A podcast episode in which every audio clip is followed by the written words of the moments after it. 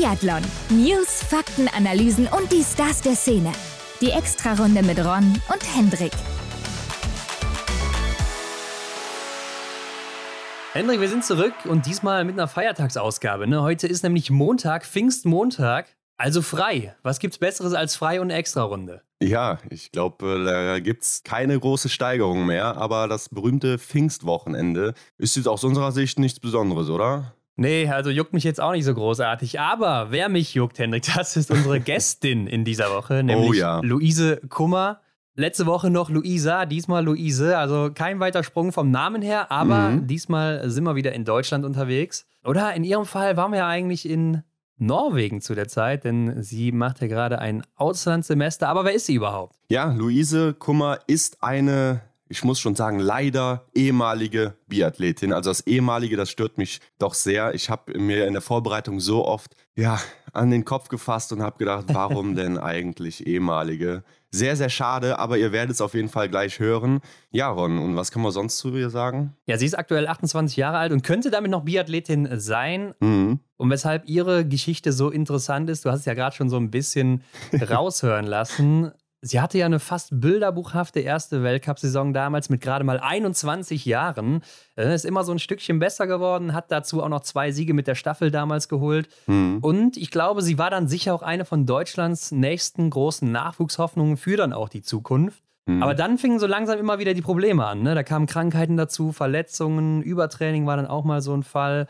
Ähm, und das hat sich dann natürlich auch negativ auf die Leistung ausgewirkt. Ja klar, und ich glaube, wenn du erstmal so in der Staffel erfolgreich bist, dann wissen die Trainer von deiner Qualität und ja, sehr, sehr schade. Dann bist du doch eigentlich fast schon im Weltcup-Team etabliert. Aber für Luise ging es halt nicht so weit in ihrer Karriere. Also die Karriere ging nicht so lange, denn nach der Saison 18, 19 hat Luise dann mit gerade mal 25 Jahren Adios zum Biathlon gesagt. Ja, also ziemlich früh. Erinnert sich ja so ein bisschen an Magdalena Neuner oder Laura Dahlmeier. Klar, Ja. war jetzt noch nicht ganz so erfolgreich, ne? gerade dann auch nach ihrer ersten Saison wie die beiden. Aber trotzdem ist auch sehr jung und man weiß ja nicht, was da noch auf einen zukommt. Ne? Ich denke da auch immer gerne an Lisa Theresa Hauser, die ja auch mit 27, 28 Ja. erst so richtig explodiert ist vor zwei Jahren knapp. Klar, sie war auch vorher immer schon ganz gut mit dabei, gerade am Schießstand. Aber wer weiß, was da noch alles möglich ist, eben vielleicht auch in ihrem Alter jetzt. Aber unsere Frage war dann eben natürlich nach den ganzen Erfolgen zuvor. Klar, es gab auch diese Tiefschläge über ein paar Jahre.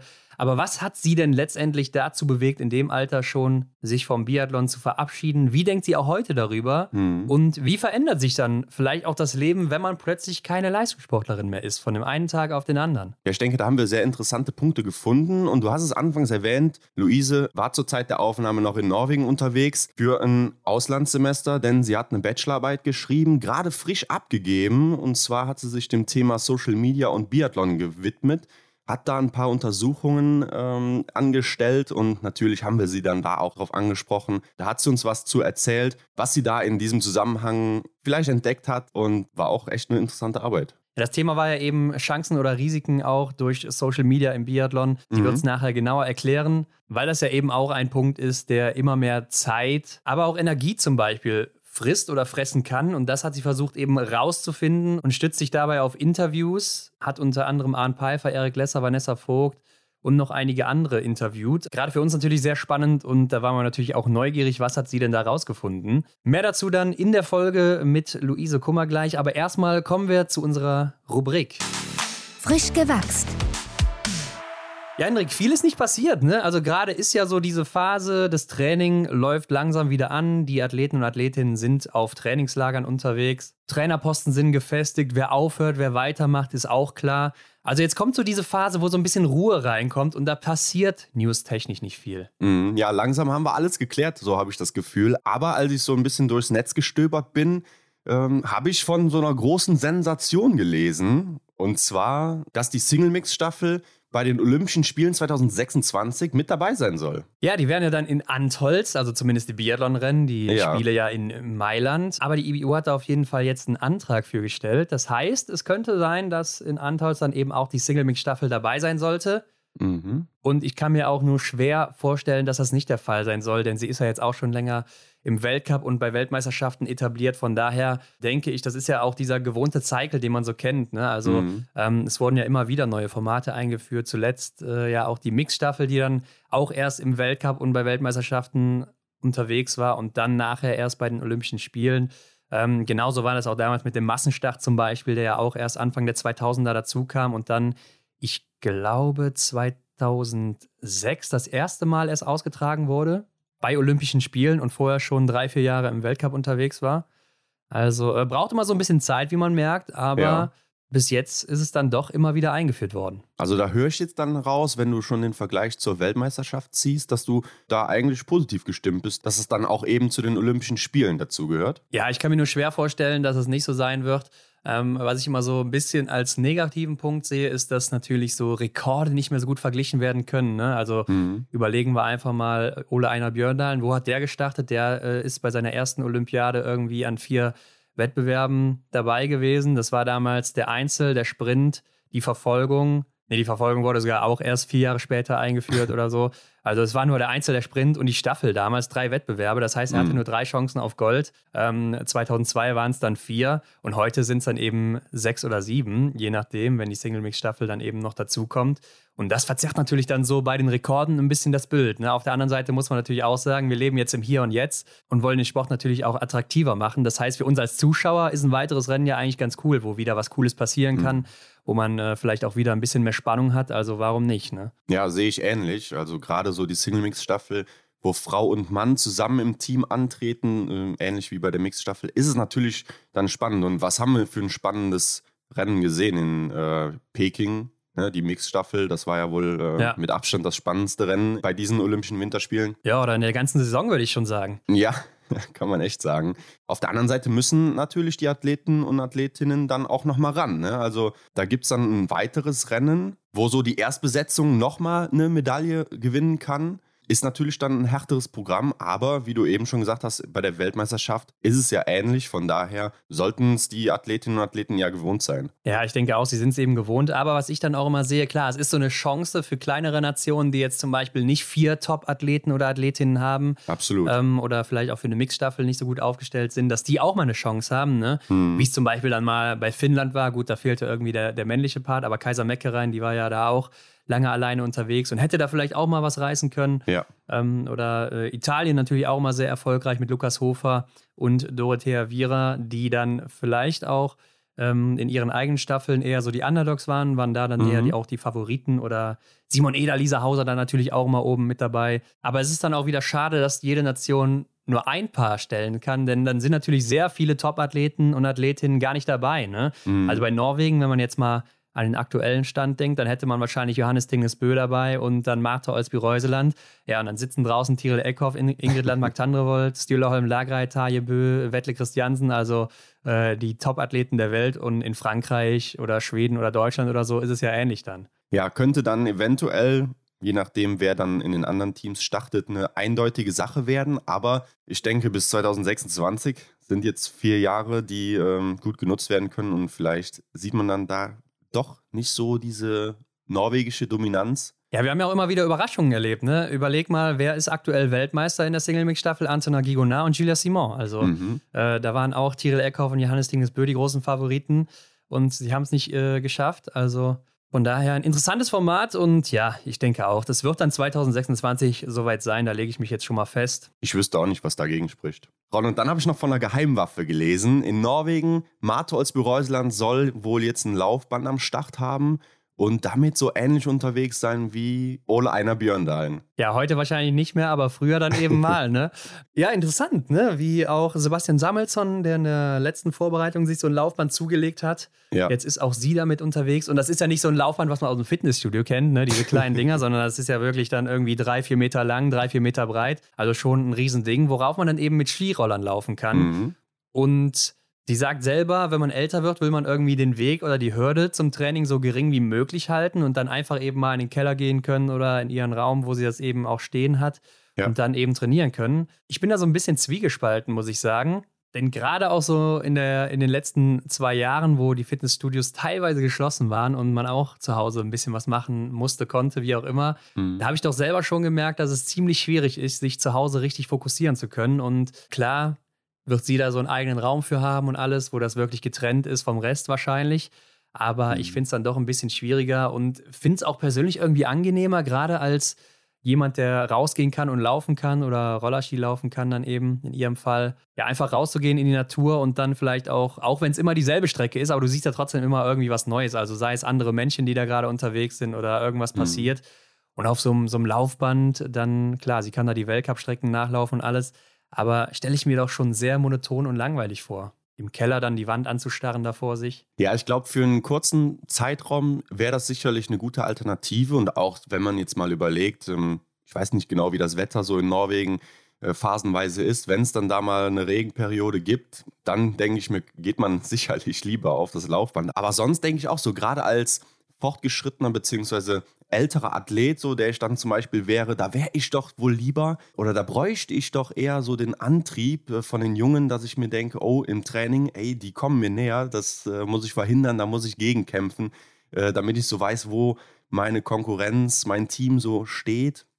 Ja. Dass ich auch nicht meinen Standpunkt verliere, aber vielleicht ist sie so ein Profi genug, dass sie halt immer weiß, wo sie aktuell steht und was sie tun muss und von daher kann sie sich vielleicht gerade deswegen genau nur auf sich konzentrieren. Ja, ich glaube, ihr Problem ist auch so ein bisschen, dass sie ja in Lillehammer trainiert und da sind, glaube ich, nicht so viele Athletinnen unterwegs. Also Tyrell Eckhoff mhm. und Ingrid Landmark-Tandrevold, die trainieren ja in Oslo. Ich glaube, Idalin ist noch bei ihr in Lillehammer und mhm. ich weiß nicht, wie es mit Caroline Aufwigstadt Knotten ist. Ich glaube, die auch.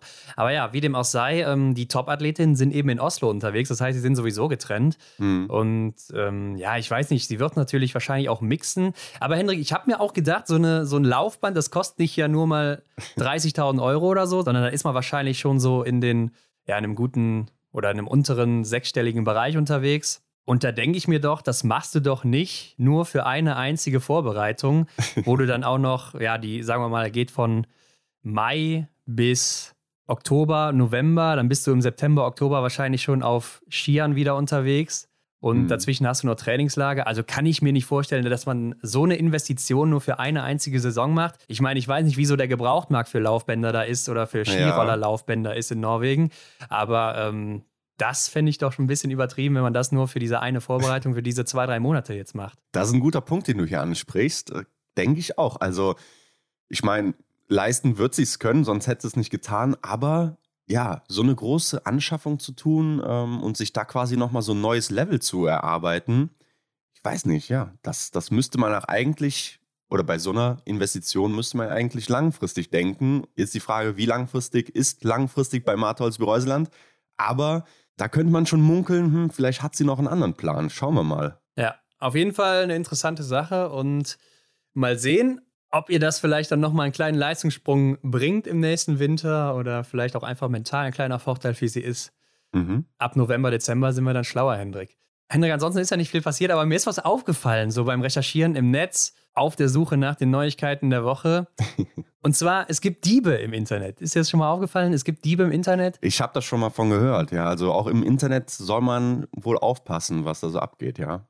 Und mir ist aufgefallen, gerade ähm, haben wir ja vor ein, zwei Wochen, vor einer Woche oder so, letzte Woche, genau, da haben wir doch äh, die IBUK-Preisgelder der Damen mhm. veröffentlicht. Und da sind mir drei Artikel ins Auge gefallen. Die hatten doch ziemlich ähnliche Werte wie wir, beziehungsweise haargenau die Werte wie wir. Mhm. Ähm, und der Text. Der Text war auch ziemlich ähnlich teilweise, zumindest Ausschnitte davon. Es war aber kein Hinweis auf die Quelle gegeben. Also hm, ja. wurde da etwa unser Gedankengut geklaut, Hendrik? Ja, könnte man im ersten Moment so denken. Und mir kam es so vor, als ich den Text gelesen habe, hier hat ähm, ja, ein, ein Schulkamerad wem, von wem anders einen Aufsatz bekommen und den mal gerade ein bisschen umgeschrieben. Ja. Ja, das Problem ist natürlich, das sind äh, ausländische Seiten. Also ich glaube, das war eine norwegische und eine italienische mhm. und noch irgendwas. Ja, und ähm, dadurch ist die Übersetzung natürlich ein bisschen anders. Aber also es waren so ein paar Formulierungen auch in dem Text drin. Äh, da glaube ich nicht, dass die einer so einfach auch wiedergeben würde aus dem Kopf. Und gerade solche ja, solche, wie soll man das sagen, diese Cluster-Seiten, die einfach nicht nur Biathlon sammeln, sondern generell so Sportseiten, mhm. ne? Ähm, Finde ich dann schon sehr, sehr auffällig. Und klar, es kann natürlich auch sein, dass die jetzt da selber nachgerechnet haben, was ich aber erstmal anzweifle. Und dann ist das Timing natürlich auch sehr, sehr komisch. Und dann so kurz hintereinander auch, als hätten die es auf einmal so entdeckt oder gleichzeitig mhm. alle selber ausgearbeitet. Also schon sehr auffällig. Und äh, ja, verstehe ich auch nicht. Was ist das überhaupt auch für ein Journalismus? Also muss man eigentlich immer mhm. Quellen nennen, oder? Und dann äh, die extra Runde auch noch als Quelle zu nehmen. Klar, wir sind natürlich große Influencer im Biathlon-Bereich, Hendrik, aber man muss es natürlich nicht übertreiben, oder? Ja, aber scheinbar wissen diese Seiten, wo sie halt dann gute Informationen herbekommen. Ja, wer kann es ihnen verübeln, ne? Ganz klar. Nein, also leider werden die wahrscheinlich auch diesen Podcast eh nicht hören, weil es eben, wie gesagt, ausländische Seiten sind. Und ich glaube, Deutsch ist nicht deren Stärke, wenn es schon das Quellenangeben nicht ist. Mhm. Ähm, aber es gab auch eine andere Seite, ähm, eine französische, die hat uns direkt auch mit Link und so weiter erwähnt und uns auch dann äh, unseren Instagram-Post repostet, so quasi, wo man draufklicken kann und so, dann mhm. sieht man es direkt alles. Sowas ist natürlich cool. Ist natürlich cool und ist ja eigentlich auch richtig so, ne? Genau, ja. So sollte es sein. Ja. Aber uns hatte auch schon mal jemand geschrieben, jetzt mal unabhängig von diesen Artikeln, die ich gefunden habe, dass es auch eine Seite gibt, die auch andere Artikel und sogar Bilder klaut. Also die klauen auch mhm. unsere Bilder, packen die auf ihre Seite. Klar, man sieht immer unser Logo auf den Bildern, aber da das nicht verlinkt ist und so mhm. und die auch nichts dazu schreiben, wo die das herhaben, äh, kommt natürlich der normale Leser da nicht drauf, ne? Also. Ja, und ich denke, viele Leute, die dann den Artikel lesen, machen sich auch gar nicht so die Gedanken, so was ist das jetzt hier für ein Logo oder wo kommt dieses Bild her? Ja, und ich habe dann zwar Quellenangaben bei den Bildern gesehen, aber ähm, da frage ich mich dann auch, sind die gekauft oder sind die dann auch einfach äh, aus dem Internet genommen und dann eben verwendet und das war's. Also keine Ahnung, aber das ist schon eine sehr komische Eigenart, wie ich finde. Und auf jeden Fall nicht cool. Aber wenn ihr jetzt sagt, das hier, was ihr macht, Jungs, das ist richtig cool, auch wenn wir gerade so einen kleinen Arroganzanflug hatten, ne? Aber dafür wollen wir doch mal fünf Sterne geben. Dann könnt ihr das ja jetzt auch machen bei Spotify. Stimmt, Ron, gut, dass du es hier nochmal erwähnst, denn da gibt es so einen kleinen Stern, da könnt ihr mal draufklicken, gebt dann davon fünf. Ja, und dafür bedanken wir uns dann wieder. Genau, damit versüßt ihr uns den Tag und wir versüßen euch jetzt den Tag mit Luise Kummer. Perfekte Überleitung, viel Spaß dabei. Auf die Runde. Heute bei uns zu Gast Luise Kummer.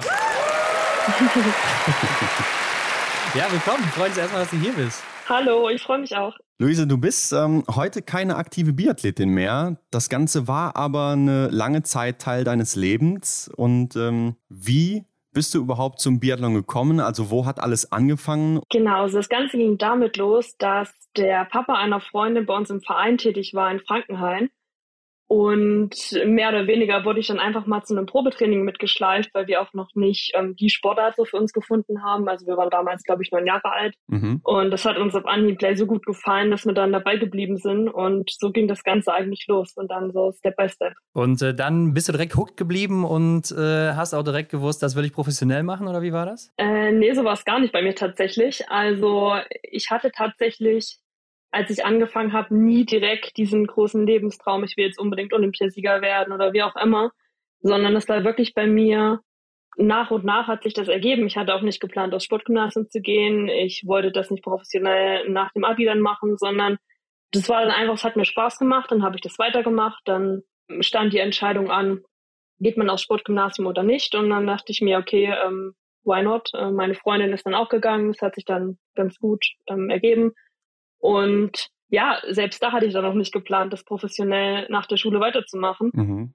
Das hat dann einfach von der Leistung her gut gepasst und dann hat es auch irgendwann, ja, hatte ich wie so einen Switch im Kopf, also was das Mindset betrifft und habe gemerkt, okay, das ist jetzt eigentlich die einmalige Chance.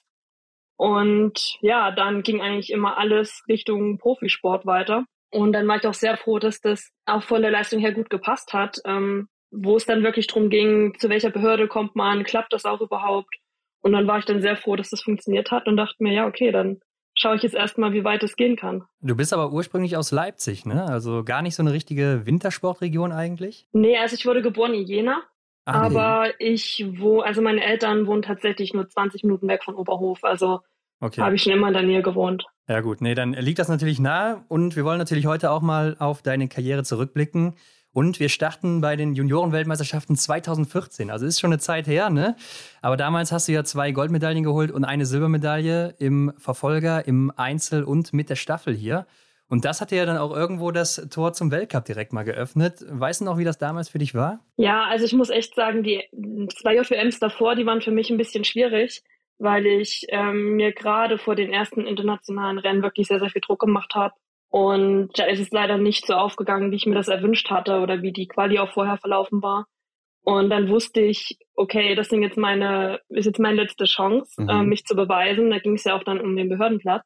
Und da wusste ich, okay, da muss ich jetzt definitiv auch was abliefern. Und da wusste ich noch genau, dass der erste Wettkampf ist dann ein bisschen schief gelaufen. Da hatte ich zwei Fehler im Sprint und war dann schon so ein bisschen enttäuscht, weil dann natürlich hängt irgendwie auch eine Verfolgung dran. Und wenn der Start dann nicht so gut ist, dann macht man sich ja noch mehr Druck. Und dann muss ich echt sagen, da ist bei mir so beim zweiten Rennen ein bisschen der Knoten geplatzt. Das war dann die Verfolgung und ja. bin ich ja dann Zweite geworden. Und es war auch für mich irgendwie so das Rennen, was ich noch am krassesten im Kopf habe irgendwie, weil danach war es wirklich dieses, ja, dieses Flow-Gefühl, was man sich ja immer irgendwie erhofft, was man nicht erzwingen kann. Und danach lief es dann tatsächlich einfach. Also äh, da konnte ich dann irgendwie den Kopf ausschalten und äh, locker rangehen, weil ich wusste, okay, ähm, ich habe eine Medaille und das war natürlich damals im Alter eigentlich das Größte, was man so erreichen kann. Und da wusste ich auch, dass das natürlich am irgendwo die Tür öffnet zu einem Behördenplatz. Und ja, danach war alles eigentlich nur noch Zugabe, aber umso schöner, dass dann natürlich noch zwei goldene äh, Medaillen rausgesprungen sind dabei. Ja, klar. Mhm. Und in, in, weiterer Folge ging es ja dann auch ähm, auf die große Biathlon-Bühne. Ne? Also im März 2014 hattest du dann dein Debüt bei äh, der letzten Weltcup-Station am Holmkollen in Oslo. Da bist du 81. im Sprint geworden mit zwei Fehlern. Erinnerst du dich noch an dein erstes Rennen im Weltcup? Absolut, das war natürlich ein Riesending. Ähm, ja. Was ziemlich cool war, dass damals die Annika Knoll, auch eine gute Freundin von mir, ähm, an dem Wochenende auch mitgestartet ist. Das heißt, wir konnten das so ein bisschen gemeinsam erleben. Mhm. Und das war auf jeden Fall Wahnsinn, einfach in diesem Starterfeld zu stehen, mit den ganzen Athleten, die man jahrelang verfolgt hat, die Vorbilder sind.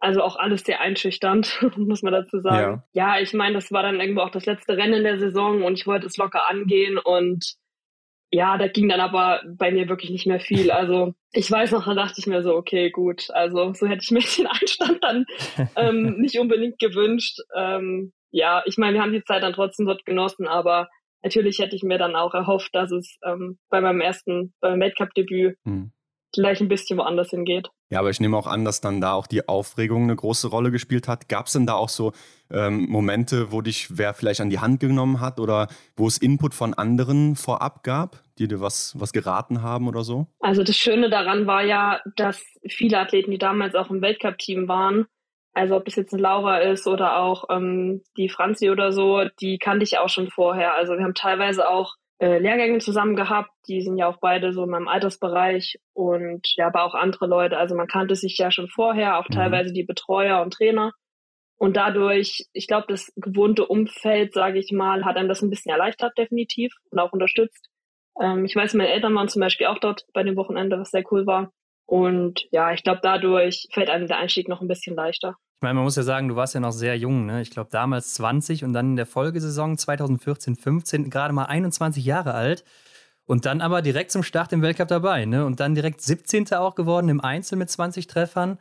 Und man kennt es ja, Deutschland ist eine Biathlon-Nation, ne? Und ich kann mir vorstellen, du warst dann direkt auch ein ziemlich großes Gesprächsthema in den Medien, oder? Ja, also ich hätte ehrlich gesagt es nicht erwartet, dass ich dann direkt die Folgesaison komplett dabei sein durfte. Also das war echt eine große Ehre für mich ich meine, damals gab es auch echt, sag ich mal, so eine Chance, wie es die Jahre vorher nicht gab, weil doch viele etablierte Athletinnen dann auch aufgehört haben einfach und dadurch sind auch Plätze frei geworden und ich glaube, dass ich die Chance dann eben gut nutzen konnte. Und da hat einfach viel zusammengepasst. Ja, ich bin dann eigentlich wieder so rangegangen, dass ich erstmal schau, also mein Ziel war, war und war eigentlich bei jedem Rennen, das ich mir vorgenommen habe, meine bestmögliche Leistung abzuliefern, das, was eben möglich ist. Und ich glaube, das muss man auch lernen, richtig einzuordnen am Anfang. Weil wenn man halt, sage ich mal, nur einen 95-Prozent-Tag hat, den man abliefern kann, dann wird man eben auch schnell durchgereicht in diesem Feld. Und da ist es für, glaube ich, gerade einen jungen Athleten auch super schwer, das richtig einzuschätzen. Und vielleicht zu sagen, okay, das war gar kein schlechtes Rennen heute, aber in dem Bereich, da geht es einfach um Sekunden und genau, deshalb habe ich auch versucht, nicht so verkrampft dran zu gehen und wusste, ich muss mich da vor allem aufs Schießen verlassen. Und das hat dann überraschenderweise auch gleich sehr gut geklappt ähm, in Östersund. Und ja, deshalb war ich sehr froh, dass ich, sage ich mal, mein, nach dem mein Weltcup-Debüt zeigen konnte, dass ich doch irgendwie da auch was abliefern kann auf der Bühne. Ja, auf jeden Fall. Und ein 17. Platz ist ja schon sehr stark in dem Alter. Aber wie hast du das Rennen damals erlebt selber? Also als du mitten im Rennen drin warst, wie lief das ab für dich? Man hangelt sich eigentlich so von Schießen zu Schießen und versucht verschiedene Aufgaben, die man sich vornimmt, wo man genau weiß, die sind wichtig, auf das muss man sich fokussieren, so nach und nach abzuarbeiten. Also gar nicht, dass man sich komplett von dem vom Publikum, von anderen Startern so beeinflussen lässt, sondern sich wirklich auf das fokussiert, okay, was sind jetzt meine Aufgaben in dem Rennen? Und die probiere ich einfach bestmöglich nach und nach ähm, wieder zu absolvieren. Und so habe ich das Ganze dann auch gestaltet. Ja, also ich muss sagen, das Rennen war ein sehr, sehr hartes, weil Östersund ist ja schon eine heftige Strecke. Und ich kann mich auch erinnern, dass die Bedingungen echt nicht die besten waren. Ja, mhm. also man, ja. das kam mir schon echt ewig vor, das Rennen. Ja. Und ja, doch umso schöner, dass dann irgendwie gleich ja, ein guter Saisonstart rausgekommen ist. Aber unabhängig von den Plätzen, die dann da frei geworden sind, die du eben erwähnt hast, muss es ja auch bedeuten, dass du in der Vorbereitung schon abgeliefert hast, oder? Also, dass du dann direkt dabei warst? Ja, doch, das hat sich schon ein bisschen im Jahresverlauf abgezeichnet, weil ich davor auch dann mit dem Weltcup-Team trainieren konnte, das Jahr über. Und ich auch mich nicht erinnern kann, dass ich da große Probleme mit Krankheit oder Verletzung hatte. Also das ist alles sehr gut verlaufen auf jeden Fall. Ich glaube, das war definitiv eine Grundlage dafür. Aber bei mir war es auch tatsächlich so, dass ich oft gar nicht von der Trainingsleistung unbedingt auf die Wettkampfleistung schließen konnte, weil das doch manchmal dann noch, also es war, ist dann auch eine ganz andere Situation. Ja, und dann beim nächsten Weltcup auch in Hochfilzen, da wird es ja richtig verrückt, ne? Also dein erster Sieg dann mit der Staffel im fünften Weltcuprennen gerade mal. War das für dich damals vielleicht auch was Besonderes oder war es einfach vielleicht auch normal, weil das deutsche Team war zu der Zeit natürlich auch sehr stark und dann gerade bei Staffeln immer vorne dabei, ne? Also das war absolut nichts, also es war nichts Alltägliches für mich, das war okay. definitiv was Besonderes, ja. weil erstens überhaupt bei einer deutschen Staffel dabei zu sein, bedeutet ja schon, dass man in dem Moment einer der vier ähm, Top-Athletinnen ist und mhm. das war eh schon eine große Ehre für mich. Und äh, dann, als es um die Staffelaufstellung ging, weiß ich noch, äh, dann ging es ja darum, okay, wer läuft denn das Ding jetzt an? Und als dann klar war, ja, okay, ähm, ich bin dann diejenige, dachte ich mir, oh mein Gott, was wird denn das jetzt? Ähm, natürlich war ich da unfassbar aufgeregt. Aber ja, so im Nachhinein hat es mich ehrlich gesagt selber ein bisschen überrascht, dass ich die erste Runde auch dann so mitgehen konnte an vielen Stellen. Und das hat einem dann schon einen Push gegeben. Und ja, also ich habe das als sehr, sehr positive Erfahrung auf jeden Fall in Erinnerung, weil ich finde, mit dem Team ist es immer noch mal was ganz anderes, äh, wenn man das zusammen erleben kann einfach. Also ich glaube auch, dass damals viele so die Teamaufstellung an sich sehr unterschätzt haben, beziehungsweise uns wurde jetzt nicht so viel zugetraut, weil ja doch viele junge Athletinnen dabei waren. Mhm. Ja. Und das war, glaube ich, dann besonders nochmal eine Motivation für uns. Und deshalb doch, also das war schon wirklich eine sehr coole Sache. Ja, ich glaube, es waren damals Franzi Preuß, Vanessa Hinz und Franziska Hildebrand, ne? Ihr, ja, ihr. Genau. Und äh, du hast deinen Job auf jeden Fall gut gemacht damals, oder? Also nur einen Nachlader gehabt? Ja, doch, da war ich sehr zufrieden mit mir. Vor allem, da war ja auch die Laura nicht dabei. Also da ja. war eigentlich klar, dass die stärkste Athletin gar nicht die Staffel mitlaufen kann. Und ja, genau. Deshalb war es eigentlich umso, umso mehr wert, sag ich mal. Ja.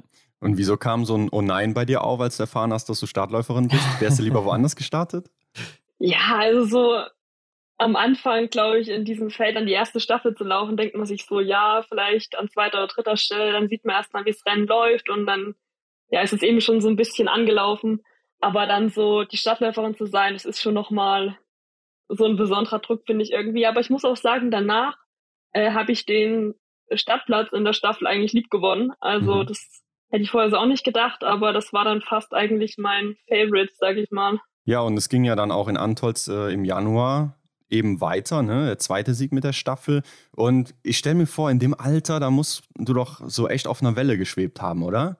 Ja, ich habe das vieles gar nicht mehr so bewusst realisiert in dem Moment. Ich habe, glaube ich, so ein, zwei Jahre danach gebraucht, um alles zu verarbeiten, weil man ja doch so von einem zum nächsten Weltcuport äh, rusht und ich das gar nicht auch damals so wahrgenommen habe, was das eigentlich gerade für ein großes Ding ist. Das war ja irgendwie was, worauf man jahrelang hinarbeitet, was man sich immer wünscht, dann einfach da im Weltcup-Team dabei zu sein. Und ich konnte das damals gar nicht so bewusst äh, realisieren, dass das gerade passiert irgendwie. Und das ist ja doch so ein ständiges Up und Down. Ich meine, so eine richtige Konstanz hatte ich da noch nicht drin in den Rennen. Da liefen Rennen sehr gut, dann andere nicht so. Und da ist es irgendwie so viel Erfahrung, die man da erstmal ja verarbeiten muss. Also das war schon war schon eine wilde Zeit. ja, ich meine, du konntest immer wieder einen draufsetzen nochmal. Ne? Also einen Monat später dann, im Februar in Novemesto, wirst du dann elft im Verfolger. Das war eine neue Karrierebestleistung für dich, bis als 28. im Sprint gestartet. Und das war ja auch das letzte Rennen vor der WM damals. Ne? Und damit ja für dich dann auch irgendwie eine Folge die Frage, bin ich jetzt hier dabei oder nicht? Ne? Also weißt du noch, wie das damals war? Ja, also natürlich, das hat man immer im Blick, äh, die Quali für die WM. Und dachte ich mir auch, okay, also nachdem ich dann einmal äh, schon die Top 15 gelaufen war, dachte ich mir, okay, es ist möglich prinzipiell. Und ich habe, also ich habe das jetzt nicht vorausgesetzt, dass es unbedingt funktionieren muss, aber es war schon so, dass ich mir dachte, ja, okay, Novo Mesto, jetzt habe ich nochmal die Chance. Und das natürlich dann beim letzten Rennen noch klappt. Das, ich weiß, da waren die Bedingungen auch ein bisschen verrückt. Da gab es sehr viel Schneefall und da wurde das Feld sehr gut durchgemischt, in, also unter dem Rennen.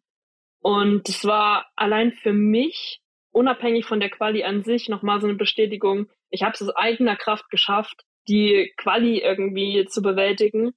Und ja, doch, also das war für mich schon nochmal, also ja, hat doch den Selbstwertgefühl nochmal sehr gepusht. Und dann war es ja auch soweit, ne? Also du bist mit nach Kontiolahti gereist, 2015 zur Weltmeisterschaft. Äh, da bist du in der Mixstaffel gestartet und im Einzel an den Start gegangen. Das war deine erste Weltmeisterschaft und ja auch im Team. Ne? Äh, war das eine sehr erfolgreiche. Also die Stimmung, ja, denke ich zumindest, war intern super. Äh, hast du das zu der Zeit dann auch schon alles so mitbekommen? Ja, also die Stimmung war definitiv wirklich gut zu der Zeit. Also auch so im Nachhinein weiß ich, wir hatten dann noch mal drüber unterhalten mit ähm, ein paar Athleten, die damals auch dabei waren. Die haben auch gesagt, also das hat sich schon sehr, sag ich mal, abgehoben im Vergleich zu vielen anderen WMs, wo ich dann äh, auch nicht dabei war. Also ich konnte es selber gar nicht äh, einordnen, sage ich mal. Ja, also ich weiß auch, die Trainer haben damals gesagt, wir wollen auch allen eine Chance geben, die sich selber aus eigener Kraft qualifizieren konnten. Und darüber war ich natürlich sehr froh.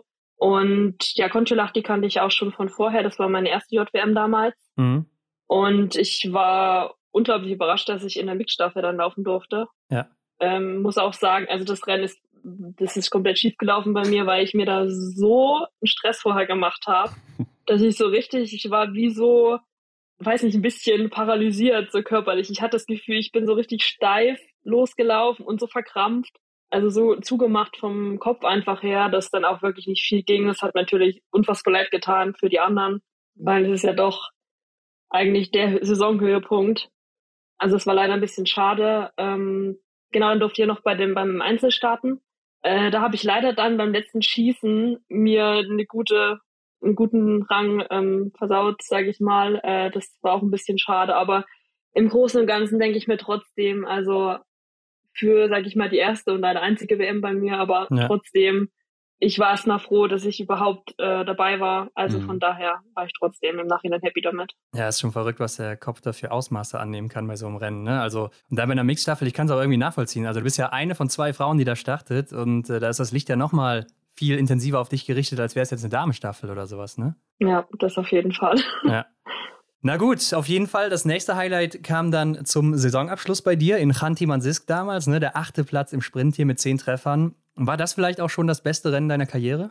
Ähm, ja, doch, vermutlich, wenn man es so betrachtet, würde ich das schon sagen. Äh, das war auch wieder so ein Rennen, wo man einfach sagt, okay, Massenstadt muss man, muss man schauen, wie man sich erstmal einordnet in der ersten Runde und dann irgendwie von Schießen zu Schießen brechen ja doch mehr Athletinnen hinten weg. Ähm, ich habe dann gemerkt, okay, mir geht's also gar Sprint, nicht so schlecht. Ne? Der Sprint. Also war der Sprint. Ja, der Sprint in Fanti. Okay, da habe ich. Gut, sehr gute Erinnerung. Dann habe ich es tatsächlich selber gerade verwechselt. Ähm, ja, ich weiß auch, dass ich mich an dem Wochenende gar nicht so schlecht gefühlt habe, dafür, dass es das letzte Wochenende war. Mhm. Ja. Und ähm, ich finde die Strecken auch sehr cool dort oder allgemein den, den Wettkampfort.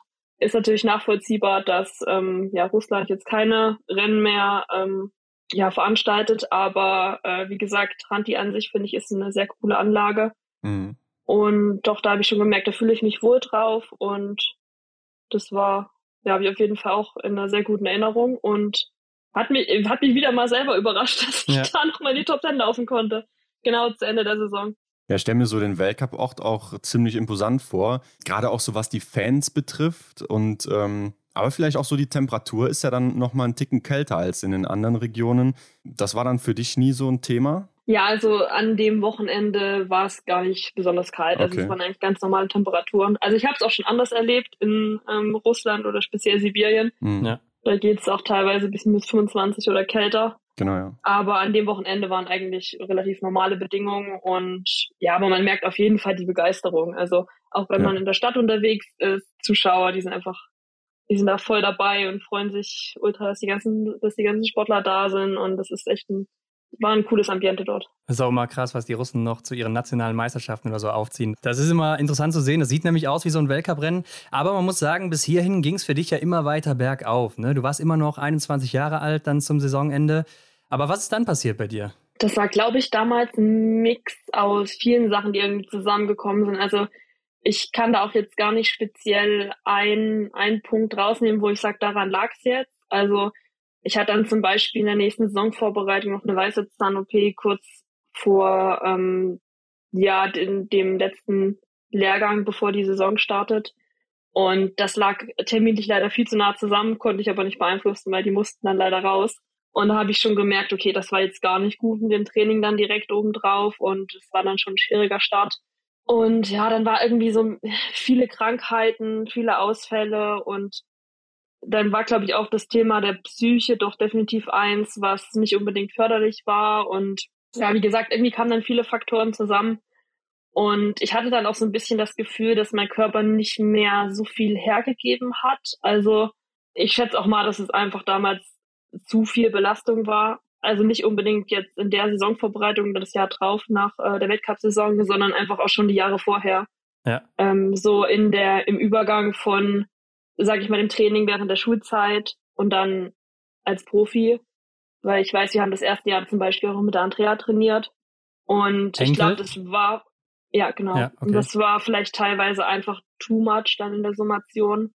Und ja, ich hatte dann irgendwie so ein bisschen, wie gesagt, das Gefühl, dass der Körper ab einem gewissen Punkt abblockt und gar nicht mehr so an die letzten Ressourcen, ja, daran geht.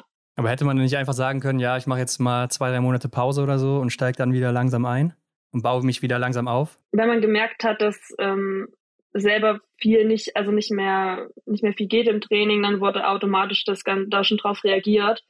Aber ich weiß halt im Endeffekt auch nicht, also man muss ja immer schauen, welche Balance ist jetzt die richtige vom Training her. Man ist ja immer irgendwo am Limit, an dass man sagt, man trainiert eigentlich so viel wie geht, aber Ja. nicht zu viel. Und Mhm. Wo ist der Punkt, wo ist dieser Sweet Spot, das muss man halt irgendwie für sich rausfinden. Und äh, kann vermutlich sein, dass ich zu lange einfach ein bisschen drüber war. Und da hilft dann manchmal auch gar nicht, dass man jetzt sagt, ich mache jetzt mal eine Zeitperiode wirklich ruhiger. Kann auch sein, dass, wie gesagt, der Körper noch irgendwann ablockt und sagt, nee, funktioniert jetzt nicht mehr oder das gebe ich einfach nicht mehr her. Ja, also ich hatte danach jetzt nicht das Gefühl, dass ich gar nicht mehr leistungsfähig bin, aber es war irgendwie nicht mehr, vielleicht war es auch, dass ich mir selber zu viel Druck gemacht habe und dann nicht mehr so diese Lockerheit hatte, Ja. weil ich wusste, okay, ich äh, bin da jetzt schon mal mit reingelaufen und hatte natürlich dann umso höhere Ziele nach dem Jahr. Vielleicht kam das dann auch einfach mit dazu. Ja, es sah ja wirklich so aus, als wärst du so die nächste große Zukunftshoffnung für Deutschland, oder? Das habe ich jetzt selber nicht so eingeschätzt, aber ich hätte schon mir erhofft oder gedacht, dass ich einfach so einen stetigen Leistungsaufbau im Laufe der nächsten Jahre einfach fokussieren kann weiter, dass ich, weil ich war jetzt noch nie diejenige, die von klein auf die Top-Läuferin war, sondern mir war klar, wenn, dann muss ich das nach und nach steigern. Mhm. Natürlich auch mit der Summation der Rennen, dass man einfach so eine Wettkampfhärte entwickelt über die Jahre, weil so eine Saison ist ja auch sehr lang und hat sehr viele Rennen. Das war schon der Plan, dass ich dann so stetig einfach mich da steigern kann. Hat dann leider nicht so funktioniert, wie ich mir das vorgestellt habe. Ich war trotzdem froh, dass ich dann noch ein paar Höhepunkte mitnehmen konnte, auch ähm, EM oder solche Sachen Ja. Mhm. und dass ich da trotzdem auch teilweise noch mal richtig was zeigen konnte. Aber es war trotzdem nicht mehr, äh, also ich konnte es trotzdem nicht mehr so abrufen wie vorher, Mhm. vom Mhm. Gefühl her. Aber ich finde mit der Zukunftshoffnung, ähm, das wäre eigentlich gar nicht so verkehrt gewesen. Ne? Dann, wenn wir jetzt mal einen Schritt weiter schauen, ähm, in den späten Sommer 2015, da bist du ja noch deutsche Meisterin geworden, ähm, hast Gold in einem Massenstart geholt und Bronze in der Verfolgung. Also das sah ja noch ziemlich gut aus. Ja, das, also, das dachte ich mir eigentlich auch. so im Nachhinein glaube ich aber, dass ich ähm, davor, also wir haben uns schon gut auf die auf die deutsche Meisterschaft vorbereitet. Ich meine, da geht es ja auch dann immer um die Quali und ja. wenn man da nichts zeigen kann, dann wird es eben auch ein bisschen schwierig Richtung der ersten Weltcuprennen. Und ich denke auch, dass, da, dass ich da vielleicht auch viel zu intensiv teilweise trainiert habe, dass ähm, der Höhepunkt quasi eher deutsche Meisterschaft war, als dann speziell der Winter einfach. Ist natürlich auch schwierig, wenn man sich auf zwei Höhepunkte irgendwie vorbereiten muss, die komplett zeitlich auseinanderliegen. Ja. Mhm. Ich denke aber auch, dass ich damals relativ niedrig vom Gewicht her war. Und ich auch denke, dass das vielleicht auf, sag ich mal, mittelfristig auch noch ein bisschen viel war für meinen Körper. Also, dass du äh, zu leicht warst für eine lange Zeit oder so dann auch, ne? Und ja, dass es einfach bis zur Deutschen gut funktioniert hat, auch mit ja. der Vorbereitung und dann einfach so ein bisschen gekippt ist. Mhm. Ja. ja, okay, auf jeden Fall nach deinem Bilderbuchaufstieg, muss man schon sagen, in dem Alter kamen dann ja nur noch acht Weltcuprennen dazu, ne? Aber in Kenmore 2016, da zeigst du dich nochmal von einer ganz guten Seite mit einem 14. Platz im Sprint bei zwei Fehlern, ne? Und bei zwei Fehlern ist das doch eine sehr beeindruckende Leistung dann wieder gewesen. Ja, also da hatte ich definitiv nochmal so ein, so ein Hoch. Also es war aber auch die ganze, dort der ganze Wettkampfort. Also allein Übersee, die Rennen, das ist ja schon was sehr beliebtes, was man auch unbedingt mal mitnehmen möchte, wenn irgendwie möglich. Und ich habe mich da auch sehr, sehr wohl gefühlt. Ich fand die Strecke extrem cool und das Team dann, also ich weiß, wir haben auch damals, waren ein paar Spitzenleute gar nicht dabei. Da ging es nämlich dann auch um die Vorbereitung für die WM, glaube ich, die anstand. Ja. Und dadurch bin ich auch so mit reingerutscht. Mhm. Und das war wirklich einfach, ich weiß nicht, hat, vom Gefühl her hat es gleich gut gepasst, auch äh, der Schießstand, obwohl ich da eben an dem Tag mit zwei Fehlern raus bin. Aber ich glaube, wir hatten auch richtig Top-Material und ja, das hat mich irgendwie nochmal beflügelt dann. Mhm. Also es war doch, also den, diesen Ort habe ich zum Beispiel eine sehr, sehr gute Erinnerung. Ja, neben dem 14. Platz kam ja dann auch noch ein 16. Platz im Massenstart dazu und trotzdem ging es danach für dich zurück in den IBU Cup beziehungsweise dann zur Europameisterschaft.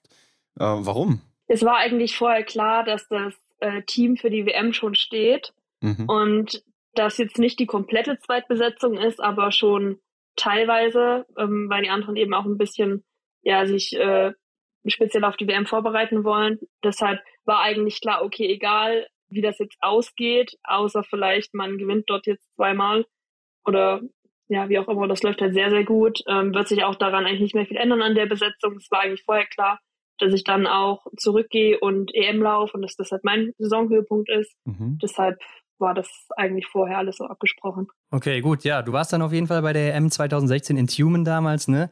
Und da hast du dann Gold im Massenstart geholt und Silber mit der Single-Mix-Staffel zusammen mit Matthias Dorfer. Und im Massenstart, ich glaube, da warst du dann wahrscheinlich eben schon, wo du drüber reden wolltest. äh, da waren ja dann auf jeden Fall hinter dir bei der Goldmedaille Paulina Fialkova, Ingrid Landmark-Tandrevold, Hanna Oeberg, Ginara Alimbekova und noch ein paar andere große Namen, die man heute so kennt im Weltcup. Wie denkst du denn heute über dieses Rennen mit dem Wissen, wo diese Athletinnen jetzt stehen auch? Ja, so ein Quervergleich, so ein Vergleich hat man natürlich zwischendurch ab und zu mal gezogen. Also ich hatte ja viele Athletinnen bei mir im Altersbereich oder knapp drunter oder drüber die mich, sage ich mal, über mehrere Jahre begleitet haben. Ob das jetzt IBU Cup war, ob das dann ja so JWMs, also ist alles Mögliche. Und da dachte ich, also dachte man sich schon ab und zu mal, okay, ähm, bei denen, die starten jetzt richtig durch, die sind jetzt im Weltcup irgendwie angekommen, konnten sich da etablieren. Und natürlich hat man sich auch gefragt, okay, warum hat das bei mir jetzt nicht so funktioniert? Aber vielleicht mit Blick auf die Vorgeschichte und wie gesagt, solchen Sachen wie ja, eventuell zu viel Training über eine gewisse, über einen längeren Zeitraum und sowas, war es dann äh, mehr erklärbar für mich. War damals noch nicht der Punkt, aus dem ich da, oder der Grund, wo ich dann gesagt hatte, ja, da geht nichts mehr, das höre ich auf oder sowas gar nicht. Mhm. Die Motivation war trotzdem noch da. Aber ja, irgendwie war das schon so, dass ich dann so ein bisschen hinterfragt habe, okay, irgendwie muss es ja einen Grund dafür geben, mhm. dass es so ist. Ja, und weiter ging es dann 2016, 17 und hier hast du nach dem Saisonbeginn direkt eine Trainingspause eingelegt. Ähm, was war hier los? Ich glaube, du bist nur ein Rennen gestartet, oder? Kann das sein? Äh, ja, das war zum Beispiel auch so eine Phase, da hatte ich einen Außenbandriss und das war leider zu einem ganz ungünstigen Zeitpunkt und da musste ich natürlich erstmal dann eine Pause einlegen. Ähm, das war ein echt, also ich hatte eine normale Saisonvorbereitung das ganze Jahr und dann passiert halt sowas. Ja. Das hat sich leider auch ein bisschen länger gezogen. Ich konnte dann am Anfang erst nur relativ alternativ trainieren, also nur Schubtraining auf dem Laufband machen zum Beispiel oder Krafttraining oder sowas. Und es hat dann noch ein bisschen gedauert, bis ich dann irgendwie wieder auf den Ski konnte und normal trainieren konnte. Ja, das war dann auf dem Kopf sehr, sehr schwierig, ähm, die anderen wegfahren zu sehen und ähm, ja, auf den Rennen zu sehen und ich war dann daheim und habe dann nur für mich trainiert. Ist natürlich nichts, was man sich wünscht, aber dadurch hatte ich dann ähm, erstmal eine Pause, bevor ich dann eingestiegen bin in die Saison. Ja, ich glaube, du warst dann zwei, drei Monate circa raus. Aber dann warst du ja auch nur noch im IBU Cup oder Deutschlandpokal unterwegs. Ne? Wie hast du denn diese Phase erlebt damals? Ja, also ich wusste natürlich, okay, nach der Verletzung ähm, muss ich jetzt erstmal auch in die Rennen ein bisschen reinkommen, weil ich auch immer der Typ war, der normalerweise ein paar Wettkämpfe gebraucht hat, um richtig die Bestleistung abzuliefern. Also einfach ein bisschen diese Wettkampfwerte zu bekommen. Und irgendwie ist mir der, da so der Einstieg sehr schwer gefallen. Ich konnte dann auch gar nicht mehr das Schießen so abliefern, wie es jetzt normal mir möglich war. Aber das war hauptsächlich, weil ich mich da auch so sehr gestresst habe und mir dachte, okay, jetzt muss das Schießen gut klappen, ähm, weil läuferisch einfach noch nicht so viel geht. Und ja, dann verkrampft man meistens und dann ist die Logge halt einfach weg. Man sieht es ja auch dann an deinen Ergebnissen. Ab da kamst du dann nicht mehr wirklich zurück, oder? Ja, also das war, glaube ich, so ein bisschen der Zeitpunkt dann, wo ich mich da so sehr verkopft habe in der ganzen ja. Geschichte. Und dann eigentlich immer umso mehr zeigen wollte, okay, es, ich bin wieder leistungsfähig und dann waren wir, habe ich verschiedene Trainingsblöcke eingelegt und nochmal neue Trainingsreize gesetzt. Aber irgendwie hatte ich so das Gefühl, so richtig vorwärts geht es einfach nicht mehr ab dem Punkt. Ja, es hört sich schon so an, als wäre der Kopf da eine große Komponente gewesen bei der ganzen Sache. Ja, absolut. Also ich glaube, das ist in den meisten Fällen noch viel, viel mehr, als man sich das so denken würde. Man glaubt immer, okay, das Training muss passen, man darf keine Ausfälle haben, also nicht krank sein, keine Verletzung und dann ist eigentlich gesichert, dass die Leistung steht im Winter, aber ja, ich muss echt dazu sagen, also ich habe das wirklich gemerkt, dass bei mir der Kopf vermutlich 70, 80 Prozent ausgemacht hat, wenn nicht sogar mehr. Also ja. für mich zumindest steht und fällt damit oder ist es damit äh, ja. Na gut, nach der Saison 2018-19 hast du dann deine Karriere beendet, ne? Was hat dich denn jetzt letztendlich dann dazu bewegt? Also eine Freundin hat mir damals mal gesagt, wenn so der richtige Zeitpunkt da ist, dann wirst du es merken. Okay. Und ich dachte mir so, woran soll ich es denn merken? also, keine Ahnung. Ich dachte mir, okay, was kommt denn für ein Zeichen? Und bei mir war es aber tatsächlich äh, genau so. Also ich weiß noch, ich hatte dann äh, den IBU Cup in Ottepe und das war dann das vorletzte Wettkampfwochenende in der IBU Cup Saison. Danach war nur noch Martell. Da war ich dann aber krank. Und ich weiß noch, da war auf jeden Fall ein Supersprint und der ist ziemlich gut für mich gelaufen. Und danach konnte ich mich aber irgendwie gar nicht so drüber freuen. Das war schon ein bisschen komisch. Und dann war noch ein Sprint und das war wirklich so ein durchwachsenes Rennen, also echt nicht besonders gut. Und da hatte ich tatsächlich das erste Mal auf der letzten Runde, dass ich mir so dachte, boah, also ob ich jetzt ein, zwei Sekunden verliere, ist mir eigentlich sowas von egal. Und da das war dann das erste Mal wirklich, dass der Gedanke überhaupt bei mir aufkam. Und dann, wie gesagt, war ich daheim, war dann wieder krank. Und irgendwie habe ich dann mal so alles sacken lassen und dachte mir so, also das war jetzt irgendwie eigenartig. Das, den Gedankengang hatte ich noch nie. Und ich hatte dann wirklich so ein richtiges Down, dass ich auch das Gefühl hatte, ich brauche jetzt mal richtig Abstand zum Sport. Weil ich kann mich auch erinnern, ich hatte ja die letzten Jahre im Frühjahr meistens nicht so viel Urlaubszeit, weil ich dann äh, die Bundeswehrlehrgänge noch gemacht habe und dann ging es direkt wieder ins Training. Und ich habe mir selber auch nie eine längere Auszeit gegönnt. Also kann mich kaum entsinnen, dass ich mal länger als drei, vier Tage nichts gemacht habe, egal zu welchem Zeitpunkt im Jahr. Und da war wirklich das erste Mal, dass ich das Gefühl hatte, ich bin gerade gar nicht psychisch dazu fähig, jetzt zum normalen Training zu gehen. Ja, also da musste ich dann erstmal wirklich einen, einen Stopp einlegen für mich und waren dann auch sowieso im Urlaub mal über drei Wochen und das hat mir echt gut getan. Und da habe ich auch nicht einmal an Sport oder sonst irgendwas gedacht. Das war sehr gut. Aber ich sag, äh, saß da im Flugzeug rückwärts und dachte mir so, ja, okay, wie sieht es jetzt eigentlich aus mit Training? Es geht dann irgendwann nächste Woche wieder los. Und dachte ich mir so, nee, irgendwie fühlt sich gar nicht mehr richtig an. Und dann war es eigentlich in zwei Tagen für mich 100% klar. Und dann habe ich auch ziemlich schnell meinem Trainer Bescheid gesagt und ja, der wusste eigentlich dann, weil er selber auch mal Athlet war, dass ich mich da jetzt nicht unbedingt umstimmen lasse. Ja, weil das doch dann sehr fest für mich stand. Und ich muss auch echt sagen, ich habe das nicht einmal bereut. Also mhm. war jetzt auch nicht so, dass ich mir dachte, oh mein Gott, warum habe ich das überhaupt gemacht, sondern es war eine richtig schöne Zeit mit so vielen Sachen, die ich da einfach gelernt habe über mich und über andere und ja, einfach Wahnsinn. Aber wie gesagt, ich war dann super froh, dass der Zeitpunkt auch da war und es war einfach für mich dann die absolut richtige Entscheidung. Aber du warst ja gerade mal 25 Jahre alt, ne? Also hätte das nicht vielleicht auch einfach so eine Phase sein können, die dann auch wieder vorbeigeht? Ja, das natürlich hätte es sein können. Aber ich wusste genau, ab dem Zeitpunkt dann, wo ich auch für mich gemerkt habe, nee, das ist es irgendwie nicht mehr. Ich wusste, dass ich nie wieder so viel in den Sport investieren würde wie vorher. Also mhm. ich hatte nie Probleme, zum Beispiel über die Feiertage zu trainieren oder äh, viele Abstriche zu machen. Das hat sich nie für mich wie ein Verzicht angefühlt, weil es immer mein Traum war und ich das immer machen wollte. Aber ab dem Zeitpunkt war es eben dann nicht mehr so. Und dann wusste ich, okay, das würde erst recht nicht mehr reichen dann einfach, mhm. um irgendwo nochmal richtig äh, oben anzukommen. Ja, und deshalb, nee, hatte ich den Gedankengang dann eigentlich überhaupt nicht mehr danach. Hm, okay. Hört sich ja danach an, als hätte so ähm, auf Knopfdruck dich so der Ehrgeiz äh, verlassen, oder? Also dann auch da in, in dem Rennen, wo du warst und dann mit dem Gedanken, ja, wenn ich jetzt hier noch ein, zwei Sekunden verliere, ist mir eigentlich auch egal. Ich glaube, es hat sich vermutlich schon lange Zeit aufgebaut und dann ja. war irgendwie so ein Punkt erreicht, wo ich, wo es einfach zu viel war. Also zu viel Stress psychisch, zu viel an Training, zu viel Up and Downs und mhm. irgendwie war das dann so, wo ich mir dachte, nee, jetzt ist, es fühlt sich einfach nicht mehr so richtig an. Ich hatte immer super viel Spaß am Training auch. Es war nie, dass ich das Gefühl hatte, ich muss das machen oder ja, ich brauche da jetzt, nee, also es war wirklich immer aus meiner eigenen intrinsischen Motivation raus. Mhm. Und da war wirklich so der Punkt erreicht, wo mir selbst das keinen Spaß mehr gemacht hat.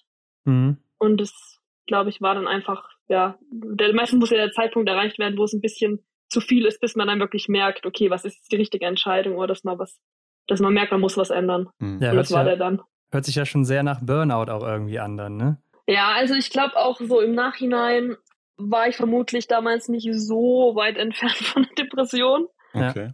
Also wenn ich es jetzt mal realistischerweise einschätze, war dann doch schon sehr viel, was zusammengekommen ist. Ich glaube, ich musste wirklich Notbremse ziehen mhm. an dem Zeitpunkt. Ja, umso besser, dass du das dann auch erkannt hast, ne? Und ähm, ja, dich dann nicht noch weiter darin verrannt hast. Und wie, wie ist dann ähm, das Umfeld damit umgegangen? Also hast du jetzt schon von dem Trainer gesprochen, aber so zum Beispiel Familie und andere Athletinnen, wie haben die das aufgenommen? Also meine Familie, die war immer so unterstützend und auch mein Freundeskreis. Also die haben mich nie irgendwie dazu gepusht, dass ich was machen muss, was ich nicht möchte. Es war immer so, dass ich wusste, die unterstützen mich auf dem Weg nach oben, aber auch auf dem Weg nach unten, egal wie es läuft. Mhm. Und dafür bin ich wirklich so dankbar. Also ich glaube, ohne das Umfeld jetzt privat hätte ich viele Sachen auch nicht so verarbeiten können und hätte ich vermutlich auch nicht so lange Sport gemacht.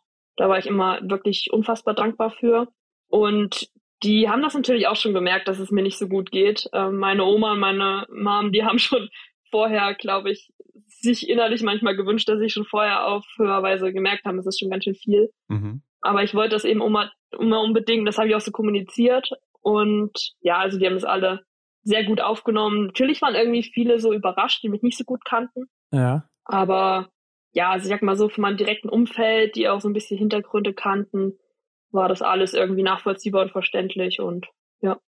Glaubst du denn, es war vielleicht auch so im Nachhinein jetzt ein Problem, dass du sehr früh schon sehr erfolgreich auch warst? Ja, das heißt ein Problem. Also für mich war es natürlich eher positiv. Also also du hast ja höhere Erwartungen dann auch, ne? An dich ja, selbst. Ja, klar, aber so, so rückblickend ist bei mir eigentlich immer alles relativ optimal verlaufen. Ich war zwar nie die Spitzenathletin Nummer eins, die sich extrem abgehoben hat vom Feld, aber ich weiß auch so, in den nationalen Rennen war ich früher jetzt nie unfassbar gut, aber irgendwie ist das dann so, hat sich das nach und nach immer gesteigert. Ich bin immer besser geworden und habe es dann eigentlich, sobald es um irgendwelche Qualifikationen ging, es immer geschafft, äh, bei den Rennern auch mitzu, mitzufahren einfach. Ob das jetzt damals, wie gesagt, JWM war, IBU-Cups oder ein Weltcup-Einstieg.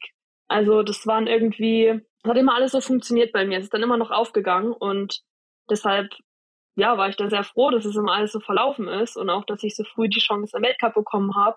Klar weiß man nie, wie es gegangen, wie es verlaufen wäre, wäre ich dann später im Weltcup oder wie auch immer. Das ist jetzt, ja, dafür ist es zu spät. ja, klar. Ich meine natürlich also. dieser, dieser Punkt, ähm, du, du hast vielleicht Sachen erreicht in einer perfekten Saison, die einfach perfekt für dich gelaufen ist, äh, weil du gut geschossen hast und so weiter.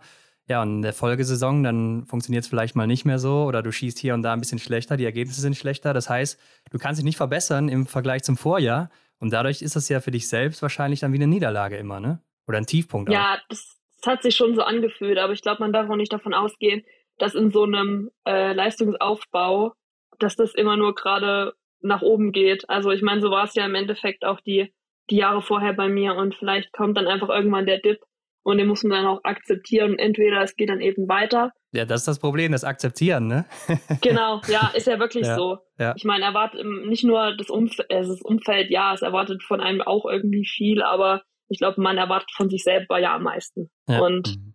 da ist man auch ungeduldig und man, was heißt man opfert, aber man steckt ja wirklich schon 24-7 eigentlich alles da in den Sport rein und möchte das profes möglichst professionell machen. Natürlich hat man auch Erwartungen. Also ist ja logisch. Luise, ich will nochmal zurück, ähm, zumindest gedanklich, ins Flugzeug, wo du auf dem Rückflug nach Deutschland warst. Äh, da hast du dann für dich quasi abgeschlossen, so dass ich, ich gehe nicht mehr zum Training, ich mache das Ganze nicht mehr. Aber wie ging es denn danach weiter für dich? Ja, also ich wusste, wir hatten dann noch irgendwie eine halbe Woche oder eine Woche Zeit, dass das Training wieder losging. Und ich hatte vorher schon mit meinem äh, Trainer besprochen und habe gesagt, ich brauche jetzt erstmal auch vor dem Urlaub noch ein bisschen, also ich brauche jetzt wirklich mal so einen richtigen Break für mich, weil ich einfach das gerade nicht mehr pack, vor allem vom Kopf her irgendwie. Da hat er auch gesagt, ja, aber du fährst noch drei Wochen im Urlaub und so viel Pause kann man es nicht machen. Steigst du schon wieder ein mit Rückstand in die Saison. Und da habe ich dann gesagt, du, also äh, ich weiß genau, wenn ich das jetzt nicht mache, die Pause, ja. dann werde ich garantiert nie wieder ins Training einsteigen, weil das funktioniert nicht. Und das hatte ich auch das erste Mal so krass für mich. Und dann, ja, habe ich dann einfach frei gemacht, tatsächlich. Und ja, wie gesagt, ich sagte dann, saß dann im Flugzeug zurück, habe mir drei Wochen lang keine Gedanken drüber gemacht. Mhm. Und irgendwie ist es, glaube ich, hat es, glaube ich, trotzdem in, in mir gerattert im Kopf. Und ja, dann habe ich, hab ich mir noch zwei Tage Zeit gelassen und gesagt, ich schlafe jetzt nochmal drüber. Aber es hat sich da nicht mehr verändert, es hat sich eher noch bestätigt. Ja, okay. Und dann stand die Entscheidung fest. Ja, und, und wie, was waren die nächsten Schritte? Also die nächsten Schritte waren natürlich erstmal, gut, meine Familie und engste Freunde, die waren so im Entscheidungsprozess eh mit dabei, die haben das alles so mitbekommen. Dann war es für mich wichtig, bevor ich das offiziell mache, dass ich definitiv als erstes mit dem Trainer spreche, ähm, mhm. sage ich mal so die wichtigsten Leute, auch der Verband, äh, dass der Bescheid weiß, ja, und dann ähm, habe ich das auch offiziell so rausgegeben. Und das war es auch eigentlich. So ein großes ja. Ding ist das gar nicht. Ja, ich stelle es mir auch recht schwierig vor, so nach einer Karriere ähm, dann den Umschwung zu finden ähm, oder auch überhaupt dann hinzubekommen. Ne? Also quasi den Umschwung ins normale Leben. Du hast ja dann für den Leistungssport gelebt und Sport war 24-7 an deiner Seite. Wie war das bei dir dann, den Umschwung zu schaffen? Also ich wusste ja auch immer, dass ich noch studieren möchte und das war auch der Hauptgrund, warum ich damals zur Bundeswehr gegangen bin, weil ich wusste, dass der Berufsförderdi Berufsförderungsdienst auch eine unfassbar gute Unterstützung leistet, was das mhm. betrifft. Und ich wollte eigentlich immer Medizin studieren. Das war lange mein Plan. Mm, das, der Bereich interessiert mich immer noch, aber ich wusste danach, äh, ich würde so komplett den Sport auf das nächste projizieren, sage ich mal, und da mhm. ich komplett reinstürzen. Und irgendwie, obwohl das Interesse noch da war, wusste ich dann, dass ich den Arbeitsalltag gar nicht möchte auf Dauer. Und dann war das Problem, dann gab es irgendwie noch so, ich glaube, einen Monat oder anderthalb Monate, bis, sage ich mal, die ganzen Bewerbungsfristen durch waren ähm, für irgendwelche Unis. Und dachte ich mir, ja super, aber jetzt? und dann musste ich mir irgendeine Alternative überlegen. Dann habe ich bei ähm, meinem Management bei Trizeps mal ein paar Tage reingeschnuppert und äh, noch bei, bei Yoka mhm. in Kassel, um einfach zu sehen, ja, vielleicht ist ja die Schiene irgendwie was für mich und das fand ich dann auch relativ interessant. Hab dann gesagt, okay, irgendwie in dem Bereich so Sportmanagement oder Marketing wäre schon was. Und da gibt's ja den ähm, Studiengang in Bayreuth Sportökonomie, der auch sehr beliebt ist und bekannt. Ähm, die Uni an sich hat auch einen sehr guten Ruf. Das, äh, der besteht quasi aus zwei Drittel BWL und ein Drittel Sportstudium. Dann habe ich dann aber gesagt, okay, ich weiß gar nicht, ob ich im Sport arbeiten möchte überhaupt zukünftig. Und deshalb habe ich mich dann für ganz klassisch BWL entschieden dort, aber auch in Bayreuth, mhm. weil ich wusste, ich bin dann erstmal breit aufgestellt. Ich hätte dann auch noch äh, die Studiengänge switchen können später ja. Hätte mir alles anrichten lassen können und wusste, okay, dann bin ich erstmal irgendwie für alles so offen und schaue dann einfach, in welche Richtung es genau geht für mich. Ja, und es sind ja wirklich zwei komplett unterschiedliche Welten, ne? Also Profisportlerin zu sein und dann äh, eben das normale Leben. Was gibt dir denn heute das Leben, was du vorher nicht hattest, jetzt so im Biathlon oder als Biathletin? Also auf jeden Fall die Freiheiten, die Flexibilität. Also gerade jetzt auch als äh, Studentin ist es, glaube ich, eh nochmal was anderes. Also ich glaube auch, wie ich schon gesagt habe, ich konnte damals die Erfahrung, die ich gemacht habe im Sport, gar nicht so richtig wahrnehmen bewusst, weil es einfach so schnell alles passiert ist nacheinander und so viel positive und negative Sachen, so viele Extreme, dass ich das erstmal sacken lassen musste, auch über einen längeren Zeitraum danach. Und diese also ich habe damals die Flexibilität nicht vermisst, aber jetzt so merke ich einfach, ich kann vieles viel mehr genießen. Einfach, ob das jetzt mein Alltag ist, ob das die Freiheit ist, dass ich eigentlich gerade jederzeit überall sein kann, wo ich möchte, dass ich einfach noch ganz andere Chancen wahrnehmen kann, die früher gar nicht möglich waren, weil doch alles ziemlich äh, eng getaktet war. Mhm. Also das ist definitiv was, was ich am meisten ähm, wertschätze jetzt. Du hast auch schon ein paar Semester hinter dir, also du hast gerade ähm, relativ aktuell deine Bachelorarbeit abgegeben und die hast du zum folgenden Thema geschrieben: Athletinnenmarken im Spitzensport Biathlon, Chancen für die Vermarktung oder Last für die mentale Gesundheit. Ist natürlich sehr interessant auch hier für uns. Äh, erzähl mal, was hast du hier genau untersucht? Ja, also vorab also das Thema mentale Gesundheit ist für mich irgendwie ein Riesending. Ähm, einerseits, weil ich da selber auch viel Erfahrung gemacht habe. Andererseits, weil ich das Gefühl habe, dass es was ist, was nicht gerne adressiert wird, vor allem im Profisport, mhm. wo es aber definitiv teilweise viel zu unprofessionell abläuft und noch viel Potenzial wäre, sag ich mal. Ja. Also das äh, habe ich selber irgendwie so wahrgenommen und deshalb war es mir irgendwie, also ich habe hab da schon echt viel Interesse und da war schon mehr Wunsch, dass ich da irgendwie auch was ähm, für meine Bachelorarbeit, also darauf Bezug nehmen kann. Dann habe ich lustigerweise angefragt bei uns beim Lehrstuhl für Marketing und Sportmanagement, mit welchen Themen die sich gerade so befassen und was jetzt so Schwerpunkt sein wird für die nächsten Themen für Bachelorarbeiten. Ja, dann haben die so gesagt, okay, wir sind jetzt ähm, im Wintersport hängen geblieben, speziell im Biathlon, arbeiten gerade mit der IBU zusammen. Ja. Und auch mit zum Beispiel unter anderem mit dem Arndt ähm, über die letzten Jahre. Dachte mir, das gibt's ja wohl nicht. Was ein Zufall. Und erst, und erst dachte ich mir, oh nee, eigentlich habe ich da jetzt gar keine Lust drauf. Und dann haben die aber mitbekommen, dass ich eben auch mal Sport gemacht habe und das mhm. war dann für die auch sehr interessant. Und genau, dann haben wir eigentlich so ein bisschen gemeinsam da äh, gebrainstormt, in welche Richtung es gehen soll und habe ich eben gesagt, okay, so dass äh, der Aspekt äh, Psyche wäre schon was, was ich gerne mit drinne hätte. Und dann natürlich auch das Thema gerade Instagram und ähm, ja, Athletenvermarktung online über Social Media immer wichtiger wird oder immer ein größerer Punkt wird genau, habe ich, sind wir dann zu dem Thema gekommen. Und jetzt im Nachhinein, bin ich, im Nachhinein bin ich super froh, dass ich darüber auch meine Arbeit schreiben konnte, weil es irgendwie auch für mich nochmal so ein richtig guter Abschluss war irgendwie. Mhm. Und doch mir mehr Spaß gemacht hat im Schreiben, als ich erwartet hätte.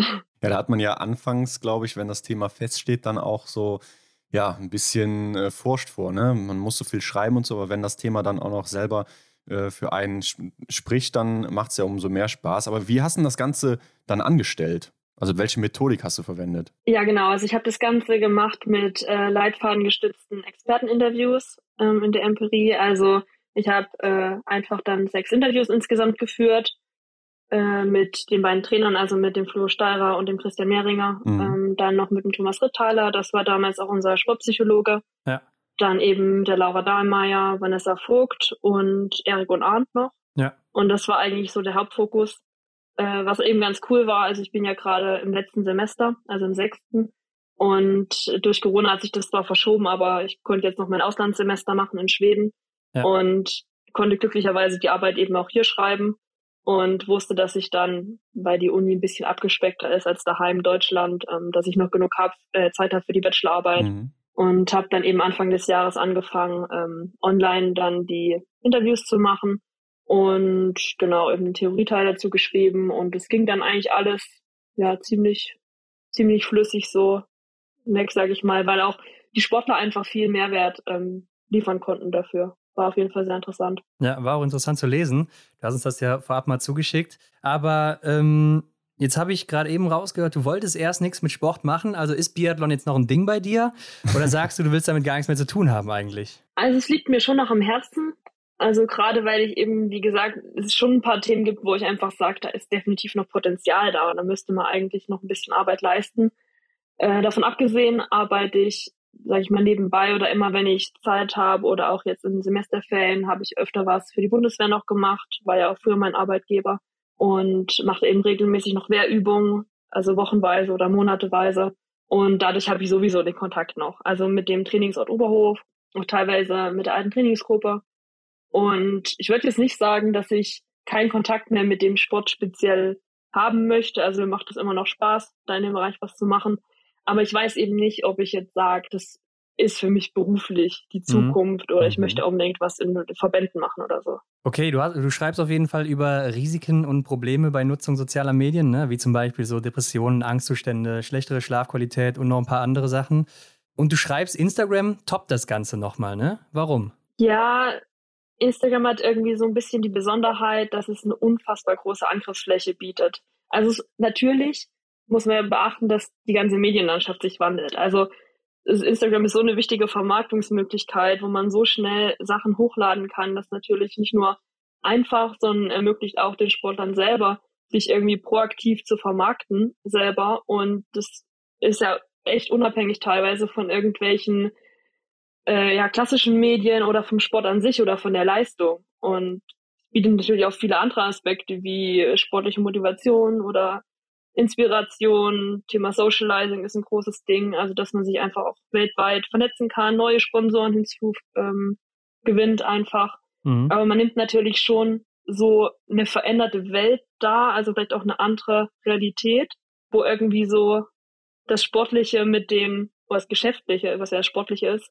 mit dem äh, Privaten, dass das so verschmilzt einfach, dass man das echt schwer trennen kann. Und ich glaube, das ist vielleicht auch gerade bei Instagram, weil es auch einfach am meisten genutzt wird, glaube ich, mittlerweile. Ja, für die Vermarktung der Sportler ist es schon nochmal so eine spezielle Situation. Ja. Ja, also ich meine, irgendwo, man muss natürlich beachten, ähm, es ist äh, selbstverständlich ein Zeitaufwand, der dazukommt, der noch bewerkstelligt werden muss, den man natürlich auch zum normalen Training noch hat. Ja. Und es sind jetzt nicht nur die Aufgaben wie so Posts vorbereiten oder irgendwas, sondern auch so Anforderungen, die vielleicht von Sponsoren noch kommen, wo auch alle Sportler gesagt haben, da gibt es mittlerweile eben in jedem Vertrag auch diese Social Media Klausel. Mhm. Das war bei mir damals zum Beispiel noch gar nicht ja. ähm, oder sehr wenig. Das hat sich definitiv verändert. Und ja gut, die Trainer, die sind natürlich hauptsächlich die verkürzten Regenerationszeiten, selbstverständlich. Aber ja, natürlich ist es auch irgendwie so, dass man äh, solche Sachen wie Shitstorms, sage ich mal, oder irgendwie allgemein so Feedback, was teilweise echt unangebracht ist oder sehr, ja, einfach sehr angreifend, sage ich mal. Ich meine, auch sowas ist man auch irgendwie nur semi vorbereitet. Also muss man sich schon darüber bewusst werden, dass diese Angriffsfläche da ist. Ähm, und ich glaube, wenn man einfach nicht der Typ ist, der überall da immer drüber steht, dann kann das schon auch schwierig sein, bis dahin eben, dass es sogar die Leistung irgendwie beeinflusst. Ja. Also das muss jetzt nicht, aber kann natürlich passieren. Aber gab es dann nicht früher andere Formen der Werbung, sage ich mal, die dann vielleicht auch noch mehr Zeit eingenommen haben? Also ich sag mal, jetzt wird ein Werbedreh veranstaltet oder so, heute wird das einfach mit dem Handy gemacht und zack ist das fertig und damals musste man dafür irgendwo hinfahren oder so und vielleicht noch da übernachten und keine Ahnung was, ne? Ja, teilweise. Also ich meine, da schaut man schon, dass man das irgendwie so abstimmt noch in Verträgen, dass es für beide Seiten passt. Ist ja logisch, dass die ja. Sponsoren und Ausrüster da auch irgendwie ja die Präsenz der Sportler nutzen möchten, weil wir haben ja auch Vorteile davon, also so ist ja nicht. Und deshalb glaube ich, ist auch logisch, dass man da auch ein paar Präsenztermine hat und die wird also gibt's ja auch immer noch. Ja. Ist ja nicht, heißt ja nicht, dass die jetzt äh, dadurch gar nicht mehr äh, stattfinden, sondern es wird einfach nur ein bisschen umgelagert, sag ich mal. Aber ich glaube eben, dass das schon eher noch dazu kommt. Zumindest wurde das so von meinem Empfinden der Sportler so geäußert, äh, dass es eben zusätzlich irgendwie noch passiert. Ich meine, die meisten, die würden so oder so Sachen hochladen, sage ich mal. Mhm. Ja. Aber es das heißt jetzt nicht, dass es komplett, sage ich mal, andere Sachen ersetzt. Aber ich meine, natürlich hatte man früher auch mal Interviews oder solche Geschichten, aber es war trotzdem nicht in dem Ausmaß, weil es ja trotzdem alles viel, viel schnelllebiger jetzt auch dadurch. Ja, klar, sieht man ja auch an uns, ne? Uns gibt es jetzt auch dadurch und äh, wir nerven die Sportler natürlich auch. Aber zu welchem Ergebnis bist du denn mit deiner Arbeit jetzt gekommen? Ja, genau. Also die Kernfrage war ja eigentlich, so was überwiegt denn jetzt nun? Also die Chancen eben für die Vermarktung oder die Risiken und Gefahren für die Psyche. Und äh, da habe ich echt äh, super unterschiedliche Einschätzungen äh, bekommen von den verschiedenen befragten Personen. Also eine Pauschalantwort gibt es da definitiv nicht, sondern das ist von mehreren Sachen abhängig. Also natürlich einerseits zum Sportler selbst und von dessen Persönlichkeit und Charakter und auch wie man die Sache angeht und natürlich auch, ob man sich des Umgangs damit bewusst ist. Also ja, ob man da einfach so ein bisschen reingeschmissen wird oder ob man sich schon wirklich damit auseinandersetzt. Ob man vielleicht auch Unterstützung hat. Also ob das jetzt vom privaten Umfeld ist oder Management. Ja, wie gesagt, also ist individuell definitiv verschieden. Ähm, es kann ein Risikofaktor sein mit Gefahrenpotenzial, muss aber nicht. Ah. Und äh, also was natürlich auf jeden Fall ähm, dann auch im Ergebnis rauskam, ist, dass ein adäquater professioneller Umgang absolut wichtig ist und irgendwie auch langfristig unabdingbar und dass man das vielleicht auch im frühen Alter über ein Kompetenztraining oder sowas mit einbinden könnte, dass vielleicht auch Instanzen jetzt wie Trainer oder Verband oder sowas ähm, noch mit mehr einbezogen werden können, auch vielleicht zur Früherkennung, wenn einfach dann Probleme auftreten, also mentale Probleme, dass man darauf reagieren kann. Und ja, eigentlich vom Sportler selber, dass man sich auch, wie gesagt, darüber bewusst wird, dass die Risiken prinzipiell bestehen und dass man aber trotzdem die Vorteile von Social Media auch sehr gut für sich nutzen kann und für die Vermarktung, das definitiv. Ja, und ich glaube, den Punkt, den du angesprochen hast mit der Leistungsbeeinträchtigung, den kann man halt auch sehr schwer messen. Ne? Also man müsste ja dann wirklich irgendwie in die 90er gehen oder frühen 2000er und dann irgendwie die Gruppe vergleichen mit heute und selbst dann kann man das ja auch nur subjektiv betrachten wahrscheinlich. Ja, genau. Also das wurde auch von den Trainern so geäußert, dass man das oft im Sommer irgendwie nicht so wahrnimmt. Also ich meine, manche Athleten, die machen, kreieren jetzt noch Content während des Trainings zum Beispiel, andere nicht. Dann ist es natürlich irgendwie eine Ablenkung. Aber die haben gesagt, eigentlich merkt man es dann erst im Winter, wenn das irgendwie sich so ein bisschen kumuliert, das Ganze. Ja, weiß man jetzt eben nicht. Ähm, ist das der Faktor? Liegt das an anderen Sachen? Mit Sicherheit ist es ein weiteres Puzzleteil, was irgendwie einem zum Verhängnis werden kann, aber auch eben einen positiv beeinflussen kann. Ja. Und ja, so direkt darauf eben zurückzuführen ist es nicht, aber wie gesagt, ist mit Sicherheit irgendwie ein Bestandteil mittlerweile davon. Hm. Ja, und sicher ja. auch hoch individuell, denke ich mal, ne? Also. Ja, total. Ja. Wie sähe denn ähm, deine persönliche Lösung für das Problem aus? Also ich finde, so eine Art Kompetenztraining frühzeitig sollte man schon machen, weil ich glaube, besonders irgendwie dieser Übergang von dem Jugendbereich und dann den Sprung mit einer höheren Medienpräsenz, sage ich mal, in Weltcup oder so, wo dann einfach viel mehr Aufmerksamkeit da ist. Und das war vorher nicht. Ich glaube, gerade dieser Switch, da sollte man schon drauf aufpassen, wie man Sachen dann nach außen trägt. Vielleicht sollte das auch irgendwie von den Ausrüstern so ein bisschen mit kommuniziert werden. Ich meine, die haben ja auch äh, da Wünsche oder möchten ja, dass sie dann nach außen, sage ich mal, richtig präsentiert werden. Ich glaube, da ist, ist auch viele äh, Dinge zu achten. Ich denke eben so was wie Management könnte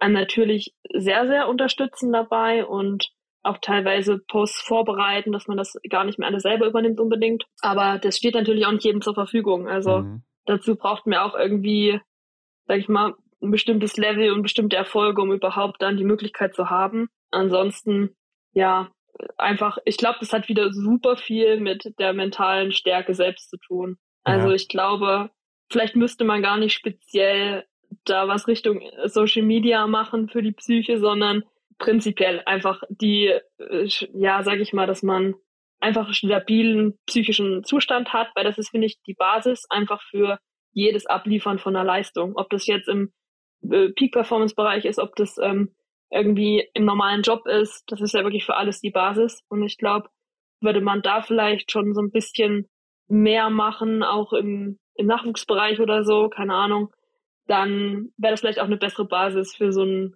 für so ein ähm, Management der eigenen Marke nach außen. Ja, ich glaube, es ist gar nicht so leicht. Ne? Also da kann man wahrscheinlich auch noch eine eigene Folge drüber machen. Und äh, ja. wie du gerade sagst, wenn jetzt irgendwer anderes das übernimmt oder so, da gibt es ja auch so ein paar Athleten, dann ist es vielleicht auch gar nicht mehr so authentisch. Das hat vielleicht auch wieder Nachteile für die Vermarktung und so weiter. Also sehr schwierig, aber ähm, hast du denn irgendwas für dich selber mitnehmen können, was du jetzt so anwenden oder ändern wirst? Ja, also einfach, dass man da super sensibel, glaube ich, mit dem Thema umgehen sollte. Also so viele Vorteile, wie es auch bietet, dass man trotzdem da echt vorsichtig sein sollte, was man nach außen gibt, was man überhaupt kommunizieren möchte. Ich meine, Angreifbolfmus oder so, im Endeffekt kann einem jeder das reinterpretieren, was er möchte. Man muss sich da auch teilweise so ein bisschen von abschotten, weil ich hatte das damals zum Glück nicht so krass, weil einfach dieses ganze Thema Instagram noch nicht so riesig war oder Social Media an sich. Aber ich krieg's halt trotzdem irgendwie mit. Also was da teilweise für Feedback reinkommt, da fragt man sich schon. Also da darf man wirklich nicht alles an sich ranlassen und ja, einfach trotzdem so ein bisschen feinfühlig sein. Ja. ja. Gut. Luise, ähm, ja, Biathlon war eine ziemlich lange Zeit deine größte Leidenschaft. Wie sieht es denn aktuell aus? Ähm, was geht so in deiner Freizeit ab? Hast du eine neue Leidenschaft entdeckt? Oh, ich habe viele Leidenschaften, ich habe zu viele Hobbys, das ist das Problem so ein bisschen. Nee, also ähm, ich bin ja gerade im Endstadium meines Studiums, wie ich schon gesagt habe, ja. und mache jetzt noch das Auslandssemester. Das würde ich auch unbedingt machen und bin auch echt froh, dass das geklappt hat. wir waren jetzt auch äh, unfassbar viel reisen in der Zeit, also zum Beispiel oben in Lappland oder Städtetrips wie Lünd, Malmö, Stockholm, was auch immer. Mhm. Also das ist auf jeden Fall auch eine große Leidenschaft von mir, die ich definitiv nächsten Jahr noch beibehalten möchte. Habe noch viele Reiseziele. Jetzt gerade bin ich zum Beispiel in Oslo gewesen, ähm, habe da auch eine ehemalige Biathletin, die Ingela Andersson besucht. Mhm. Bin jetzt noch bei einem, bei einem Bekannten ähm, in Hemsedal ein paar Tage. Und dann geht es auch schon bald wieder zurück nach Deutschland. Und ja, dann werde ich mir tatsächlich einen Hund kaufen, da freue ich mich schon unfassbar ah, drauf. Ja. Das ist auch schon lange ein Traum von mir. Und ja, genau. Dann äh, sportlich natürlich mache ich auch noch alles Mögliche von Radfahren, Laufen, Kraftsport, Crossfit, Yoga, was auch immer. Also alles. Natürlich alles Outdoor, Wintersport auch alles Mögliche. Ja. Ich habe mir letztes Jahr habe ich mit Skitouring angefangen, also das ist auch mir auch richtig Spaß. Und genau, ansonsten werde ich dann über den Winter bis äh, Frühjahr 22 doch noch ein bisschen dem Biathlon erhalten bleiben, weil ich noch eine längere Werbung bei der Bundeswehr mache mhm. und darf da die ähm, Vorbereitung der WM unterstützen Oberhof. Ah ja, cool. Das wird ja auch nochmal ein Riesending, da ja. freue ich ja. mich auch drauf. Ja, mal schauen. Also danach werde ich eventuell nach ähm, Österreich ziehen. Also das ist jetzt gerade so ein ja. mittelfristiger Plan, der ja, da, ja, das werde ich jetzt ähm, angehen in den nächsten Monaten, wenn ich da wieder in Deutschland bin. Aber es wird auf jeden Fall nicht langweilig. Ja, das äh, hört man definitiv raus, dass das nicht langweilig wird. Aber ähm, das heißt, einen Master willst du nicht mehr machen? Ich hatte immer geplant, einen Master noch mal im Ausland zu machen, aber ich habe jetzt auch mitbekommen, also meine Stärke liegt definitiv noch im Bereich äh, Sport und der Bereich Marketing und Management, der interessiert mich doch immer noch und da wird es auch höchstwahrscheinlich hingehen. Also würde ich jetzt was im, würde ich jetzt was im Financing oder Accounting oder was auch immer machen, dann wäre so ein Master definitiv sinnvoll, aber eigentlich gerade nicht unbedingt notwendig. Wenn sich noch irgendwas ergibt, wo ich sage, das interessiert mich total, dann vielleicht. Aber ich glaube irgendwie nicht, dass es jetzt noch total notwendig wäre für meinen Werdegang. Deshalb glaube ich, geht es mir eher darum, noch mal ein bisschen Erfahrung zu sammeln im praktischen Bereich. Also ob es jetzt hier eben die WM-Vorbereitung ist oder vielleicht nochmal ein Trainee oder ähnliches. Also da bin ich auch für alles offen irgendwie. Aber ja, speziell jetzt mit einem weiteren Studium, das ist jetzt nicht unbedingt geplant. Na gut. Erstmal. Alles klar, auf jeden Fall hast du einiges zu tun. Und dann kommen wir doch zum Abschluss noch zu unserer Rubrik. Schnellfeuer. genau, das sind Fragen und Aufgaben, die du kurz und knackig mit einem Satz, mit einem Wort beantworten kannst. Nummer eins ist, hast du, beziehungsweise hattest du in deinem Fall ein Ritual vor jedem Rennen? Nee, nicht, dass ich mich erinnern kann. Vielleicht nochmal auf Toilette gehen, aber das war's. okay. Ähm, was war denn dein Lieblingsort im Weltcup von allen, die du so gesehen hast, außer jetzt die Heimorte Oberhofen, Ruppolding?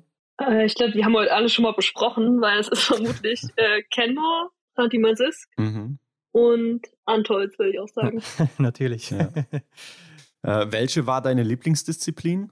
Mm, Verfolgung. Mhm. Ja. Stehend oder liegen schießen? Stehend. Was ist für dich oder was war für dich das Coolste am Biathlon? Mm, also am Sport allgemein war das Coolste für mich, dass man jeden Tag an sich selbst arbeiten kann, was glaube ich echt in den wenigsten Jobs der Fall ist. Und im Biathlon, äh, ja, wie vermutlich jeder sagt, die Kombi aus den Disziplinen und mhm. dass das Rennen wirklich erst vorbei ist, wenn es vorbei ist. Ja. Und was war für dich so das Nervigste als Athletin selber? Das Packen ja. und die Laufbahntests. Definitiv. Welcher war dein schönster Moment im Biathlon? Mm, hatten wir heute auch schon besprochen. Das ist vermutlich der zweite Platz sogar bei der Verfolgung im Presque bei der letzten JWM, auch wenn es nicht der erfolgreichste war. Aber es war irgendwie für mich so der schönste Moment, den ich so im Kopf habe für mich. Mhm. Ja, Und natürlich äh, die Staffel in Antolz, äh, wo die Bedingungen so krass waren. Also das war auch sehr, sehr cool. Negativ krass oder positiv? Nee, positiv. Okay, ja. ähm, wer sind oder waren deine Vorbilder im Biathlon oder vielleicht auch andere Sportler aus anderen Sportarten? Also der Olainer Björndal, der war für mich definitiv ein Riesenvorbild, gerade in meiner Kindheit, weil ich glaube, ich keinen Sportler kenne, der so professionell trainiert hat und der so viel investiert hat in den Sport. Dann stell dir jetzt vor, du kannst dir den besten Biathleten der Welt zusammenstellen. Welche Eigenschaften würdest du nehmen und von wem? Es ist auch egal, ob Frau, Mann, aktiv oder inaktiv. Also was Laufen angeht, würde ich sagen, der Johannes Tingnestrium, den gucken wir, glaube ich, nicht drum rum. Ja. Mm, die Abläufe am Schießstand, die würde ich vom Luki Hofer nehmen. Ah ja, klar. Mhm. mhm. Ja. Und Sehr schnell. die Trefferleistung von der Vanessa Vogt vermutlich. Ja, ja auch stark. Und äh, die Coolness vom Mathieu Foucault und der Kampfgeist von Laura Dahlmeier. Oh ja, das ist gut. Ich glaube, das sollte gut funktionieren. Das glaube ich auch. Dadurch geht ja auch noch hervor, dass du trotzdem noch im Biathlon so Einblick hast. Ne? Also du verfolgst es trotzdem noch, oder? Ja, also wenn ich die Zeit habe, dann verfolge ich die Rennen auf jeden Ja. Fall. Also wenn jetzt nicht, dann ist auch nicht so wild, aber ich gucke schon. Also es interessiert mich ja auch immer noch und ich habe auch noch Spaß am Schauen und da bin ich auch sehr froh drüber, Ja. dass es noch so ist. Sehr cool. Und ich meine, gerade wenn man die Leute selbst persönlich noch kennt, ist natürlich auch immer Klar. was Schönes, wenn man sieht dann, wie es bei denen ja, das ist nochmal eine ganz andere Nummer dann, ne? Klar. Ja, genau. Ja, und abschließend wollen wir noch wissen, was würdest du auf eine Plakatwand schreiben in einer großen Stadt, wo, wo es jeder lesen kann und es soll keine Werbung sein? Boah, das ist echt eine schwere Frage. Hast du irgendein Ähm, Motto? Vielleicht ein bisschen Mainstream, aber eigentlich sowas wie Enjoy Every Moment. Also, weil ich das auch lange Zeit nicht gemacht habe und ich glaube, das, das sollte man sich doch viel öfter bewusst machen, doch so, also wie sehr man eigentlich, also, wie gleich das, wie sehr man es eigentlich wertschätzen sollte, dass man so auch einen Lebensstandard hat, dass man alles so machen kann, dass der Körper einen überall hinbringt an die Orte, die man sehen möchte und dass das überhaupt alles so funktioniert. Ich glaube, das sollte man sich viel öfter so bewusst machen.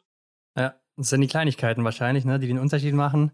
Und äh, zum Beispiel, dass man den Podcast hier hören kann auch. Aber äh, wir sind damit auf jeden Fall auch am Ende angekommen. Wir danken dir auf jeden Fall für deine Zeit. Du kannst aber gerne noch Werbung in eigener Sache machen. Darf man dir noch folgen auf Instagram? Soll man das noch? Also bist du noch so, ja, Influencerin, sag ich mal. Also das kann man sehr gerne machen. Also ich bin auch am, am aktivsten auf Instagram. Ja. Ähm, ganz normal unter meinem Namen sollte man mich auch finden. Ähm, ist natürlich jetzt nicht mehr so viel äh, Sportcontent, sondern momentan viel äh, Reiseinhalte, aber ich glaube, also da bin ich doch noch sehr aktiv. ja. Hast du auch noch Facebook? Mhm. Oder nutzt das Ja, habe ich mehr? schon noch, Ja. aber da passiert tatsächlich nicht Das mehr stirbt so viel. echt aus. Ja. Also man, man erreicht mich da noch theoretisch, aber Ja. Okay. da kommt nicht mehr so viel Neues von mir. Ja, kennt man, glaube ich. Und Mhm. äh, ansonsten, ja, vielen Dank auf jeden Fall nochmal für deine Zeit. War sehr interessant, auch gerade mit der Bachelorarbeit natürlich. Und äh, vielleicht konnten wir dich ja auch ein bisschen darauf vorbereiten, auf deine mündliche Prüfung, die du wahrscheinlich noch hast, ne? Nee, die habe ich tatsächlich nicht. Ah, okay. Na gut. Ach, Umso einfacher, aber gut. Ja, genau. Ich würde auf jeden Fall sagen, nach dem Gespräch kommt raus, du hast es auf jeden Fall selber geschrieben, das können wir schon mal festhalten. Und äh, ja, mach's gut, vielleicht sieht man dich mal wieder. Und bis Ja, dann. danke euch auch. Hat richtig Spaß gemacht. Ciao. uns auch. Bis dann. Ciao. Ciao. Ja, Henrik, ist das nicht verrückt, dass es diesen einen Punkt gibt, wo sie dann gemerkt hat, das hier ist nicht mehr das, was ich noch machen will. Das ist nicht mehr das, wofür ich brenne, wo ich mich noch für hingeben kann. Und mir ist es gerade in dem Moment oder vielleicht auch für die Zukunft einfach egal, was hier gerade passiert. Mhm. Ja, ich stelle mir das auch echt merkwürdig vor, wenn man das so realisiert, wenn man so eine Sache hatte, für die man echt gelebt hat und plötzlich wird einem das so wieder und denkt sich, nee, damit will ich gar nichts mehr zu tun haben, zumindest so sportlich gesehen, kann ich mir nur schwer vorstellen. Also ich glaube, wenn man das nicht selber mal erlebt hat, ist das echt, äh, ja, unvorstellbar fast schon. Ja, wahrscheinlich auch, wenn man das ja dann das ganze Leben gemacht hat. Also so zumindest im Kopf. Ne? Also du Mhm. fängst irgendwo von klein auf mal an und begleitet dich dann eben bis du Mitte 20 bist. Ähm, Ich glaube, das ist schon ein einschneidendes Erlebnis, aber ich glaube, das hat sie auch hier gut äh, rausgearbeitet. Trotzdem hatte sie ja eine sehr erfolgreiche Zeit auch im Biathlon. Ähm, auch wenn sie eben nicht so lang war und nicht so häufig im Weltcup unterwegs, aber da waren immer wieder richtig gute Ergebnisse dabei. Zwei Siege mit der Staffel. Also ich glaube, da hat man schon einiges mitgenommen, auch bei den Europameisterschaften ja nochmal Mhm. sehr gut unterwegs gewesen oder sei es auch deutsche Meisterschaften oder Junioren-Weltmeisterschaften damals. Und heute ist sie ja auch immer noch so ein bisschen verbunden im Biathlon. Ja, ich denke, die Leute, die die Folge jetzt komplett gehört haben, die werden mich verstehen, wie ich am Anfang gesagt hatte. Ja, ich bin über diese ehemalige Ja. Biathletin echt ähm, enttäuscht. Ja, enttäuscht, bin ich darüber enttäuscht, kann ich darüber enttäuscht sein. ähm, aber es ist wirklich sehr, sehr schade. Also ähm, die Luise, die hatte da wirklich noch eine richtig gute Zeit vor sich, kann ich mir vorstellen. Natürlich äh, muss man die Entscheidung so hinnehmen. Aber ich glaube, das ist jetzt klar geworden, ne? dass sie tatsächlich noch so ein Talent war. Ja, ich glaube, aus Fansicht ist das immer enttäuschend. Ne? Auch eben bei Laura Dahlmeier oder Magdalena Neuner, da hat ja auch jeder gesagt, wie können die aufhören in dem Alter. Ja, Aber man muss eben auch die beiden oder eben die drei dann hier in dem Fall verstehen. Ähm, Absolut. Wie die sich dann eben auch fühlen vielleicht oder dass die einfach merken, das ist es hier nicht mehr. Und was bringt es denn dann, wenn ich mich täglich ins Training quäle? Dann wird die Mhm. Leistung wahrscheinlich auch nicht mehr stimmen. Und dann wird das eben auch nichts mehr werden. Und dann werden auch die Fans irgendwann wieder ungemütlich. Also ich denke, sie hat da schon die richtige Entscheidung getroffen. Und wie sie selber sagt, sie bereut es bis heute nicht. Dann hat sie ja sowieso alles richtig gemacht. Genau, aber schreibt uns doch gerne mal, wie ihr das Ganze seht. Überwiegt da bei euch vielleicht eher dann doch das Fanherz und sagt ihr, ach, wie können die denn nur so früh aufhören? Zieht doch nochmal durch. Oder sagt ihr, ja klar, natürlich verständlich. Es hat einfach keinen Sinn mehr, wenn man da nicht mehr weitermachen will. Ansonsten findet ihr natürlich Hinweise zu Luise und auch zu uns, wie immer, in den Show Notes. Alle Links werdet ihr da finden. Und abonniert uns natürlich bei Spotify, iTunes, wo auch immer ihr das hört. Bewertet uns natürlich auch am besten mit fünf Sternen. genau, denkt an die Sterne. Und teilt das natürlich auch überall, wenn ihr mehr davon hören wollt. Damit helft ihr uns dann am meisten und wir wissen, das hier soll weitergehen. Also vielen Dank fürs Zuhören und wir hören uns dann nächste Woche wieder mit dem nächsten Gast. Ich glaube, diesmal kann ich schon sagen, Gast ist richtig. Ja, passt schon soweit, ja. Und bis dahin, macht's gut, eine schöne Woche. Euer Commander David. Ciao. Das war die Extra-Runde mit Ron und Hendrik für diese Woche. Neue Folgen gibt es jeden Montag, überall, wo es Podcasts gibt.